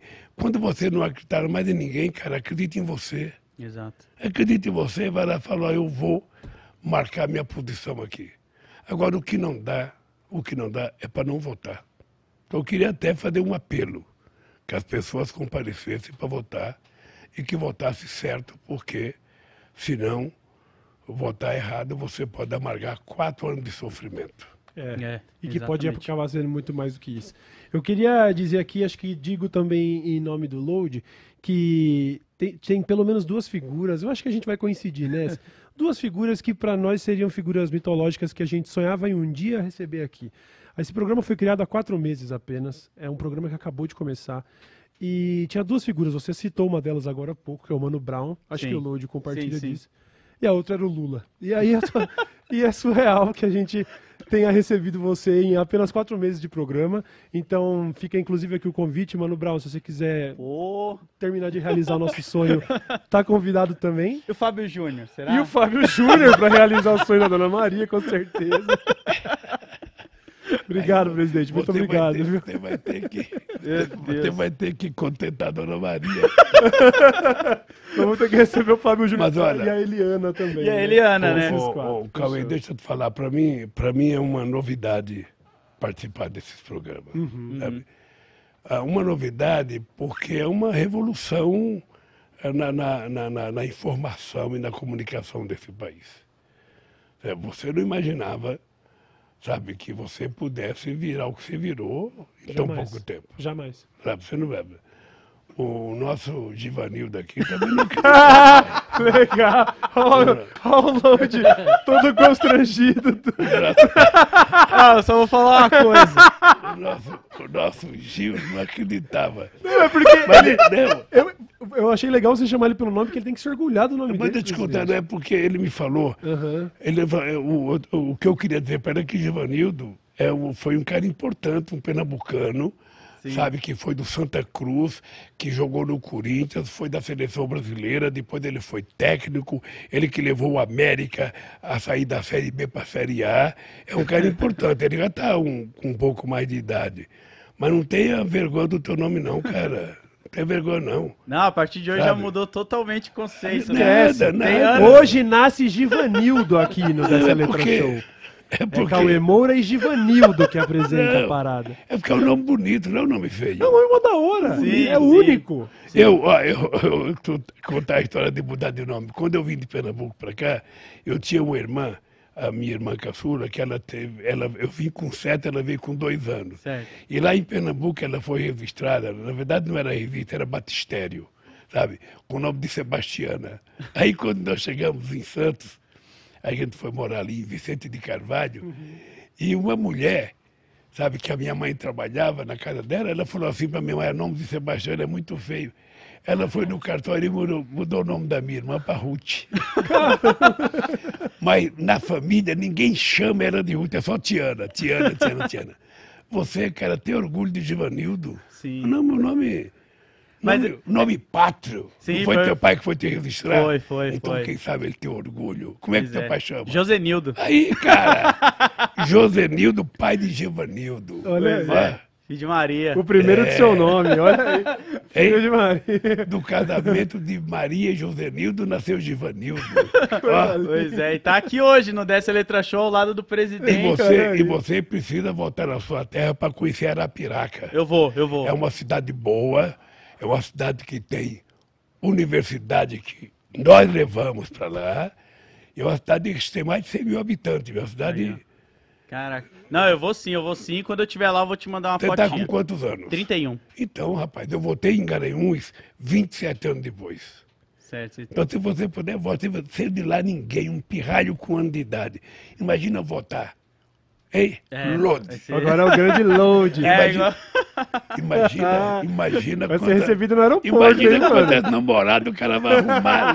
Que isso? Aí você me complica em casa. Vai, vai, vai mexer com corações e mais corações. Ele é comprometido, presidente.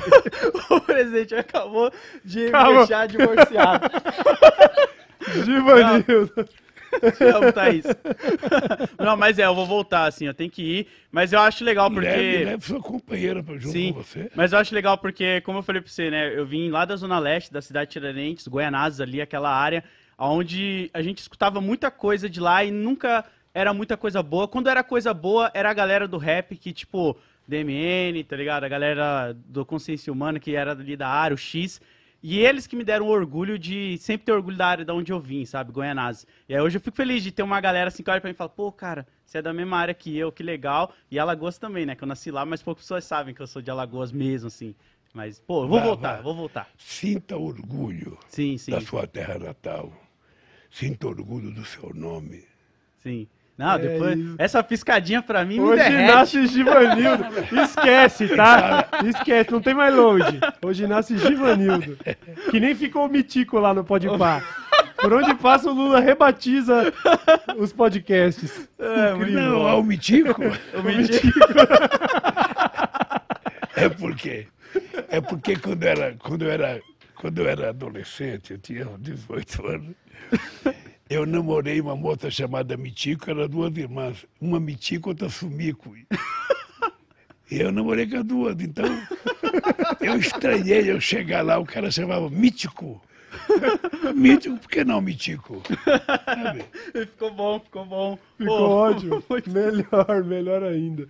Ô, presidente, só agradecer mesmo pela sua participação. Foi incrível. Demais. É, a gente deseja toda a sorte do mundo aí nesse segundo turno. Todo mundo vivendo essa ansiedade dessa última semana. Um privilégio enorme nessa reta final poder contar com a sua participação aqui no nosso humilde É, é programa. só, Cauê, um outro apelo, querido. Eu quero agradecer e dizer para vocês: fale sempre para as pessoas pensarem no Brasil e votar. Sabe? Fale todo dia se você puder falar, porque é muito importante a gente convencer. Sabe? Nesse instante só interessa a uma pessoa as pessoas não votarem. Você sabe a quem. Uhum, Sabe? nós sabemos. Então, muito obrigado. Vamos meu mudar. querido Lodi. Venceremos, não temos outras Meu opções. querido Lodi. Eu que agradeço.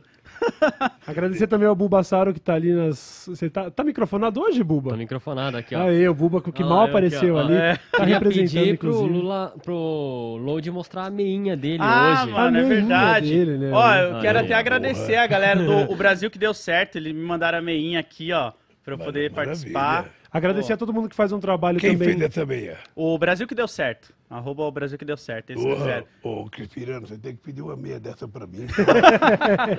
Meinha aqui, ó, ó o rostinho do senhor. Agradecer a todo mundo também que ajudou, que tem ajudado e tem feito, eh, tem sido bastante ativo nessa, nessa campanha, nessa reta final. Pessoal lá do Tesoureiros no Twitter, pessoal do Sim. Jair Me Arrependi, todo mundo que faz um, um- um trabalho diário e é o que a gente tem feito aqui mesmo. A gente tem dedicado a- a- a- o nosso trabalho a falar sobre política, como a gente começou eh, falando no começo do papo. Tudo é política do momento que você toma um tapa na bunda na, universi- na, na- na maternidade. Exato. Então, obrigado a todo mundo que está realmente somando nessa, nessa campanha, nessa reta final, que é a mais importante dos- das nossas vidas e dos últimos tempos. E mais uma vez, obrigado, presidente, pela participação. É, e depois aqui. do jeito que você fala em política, a política fica prazerosa. Uhum, Sabe isso que é importante? É um jeito diferente de falar de política. sim. Por isso, meus parabéns a vocês dois. Boa sorte. Continue trabalhando com seriedade. que eu acho que vocês vão crescer muito mais. Obrigado, presidente. Obrigado, presidente. Um Muito obrigado. abraço. E boa sorte pra você também, viu? Um grande abraço. Obrigado pela sua presença. Este foi o Dessa Letra Show com o Lula. Não esqueçam de se inscrever no canal. Nós estamos aqui ao vivo toda segunda, quarta e sexta ao meio-dia acompanhando o seu almoço. Venceremos, voltaremos mais fortes. Este foi o Dessa Letra Show. Valeu? Brasil voltará Muito rir. obrigado. É Bora. nóis. Valeu. Tchau, tchau.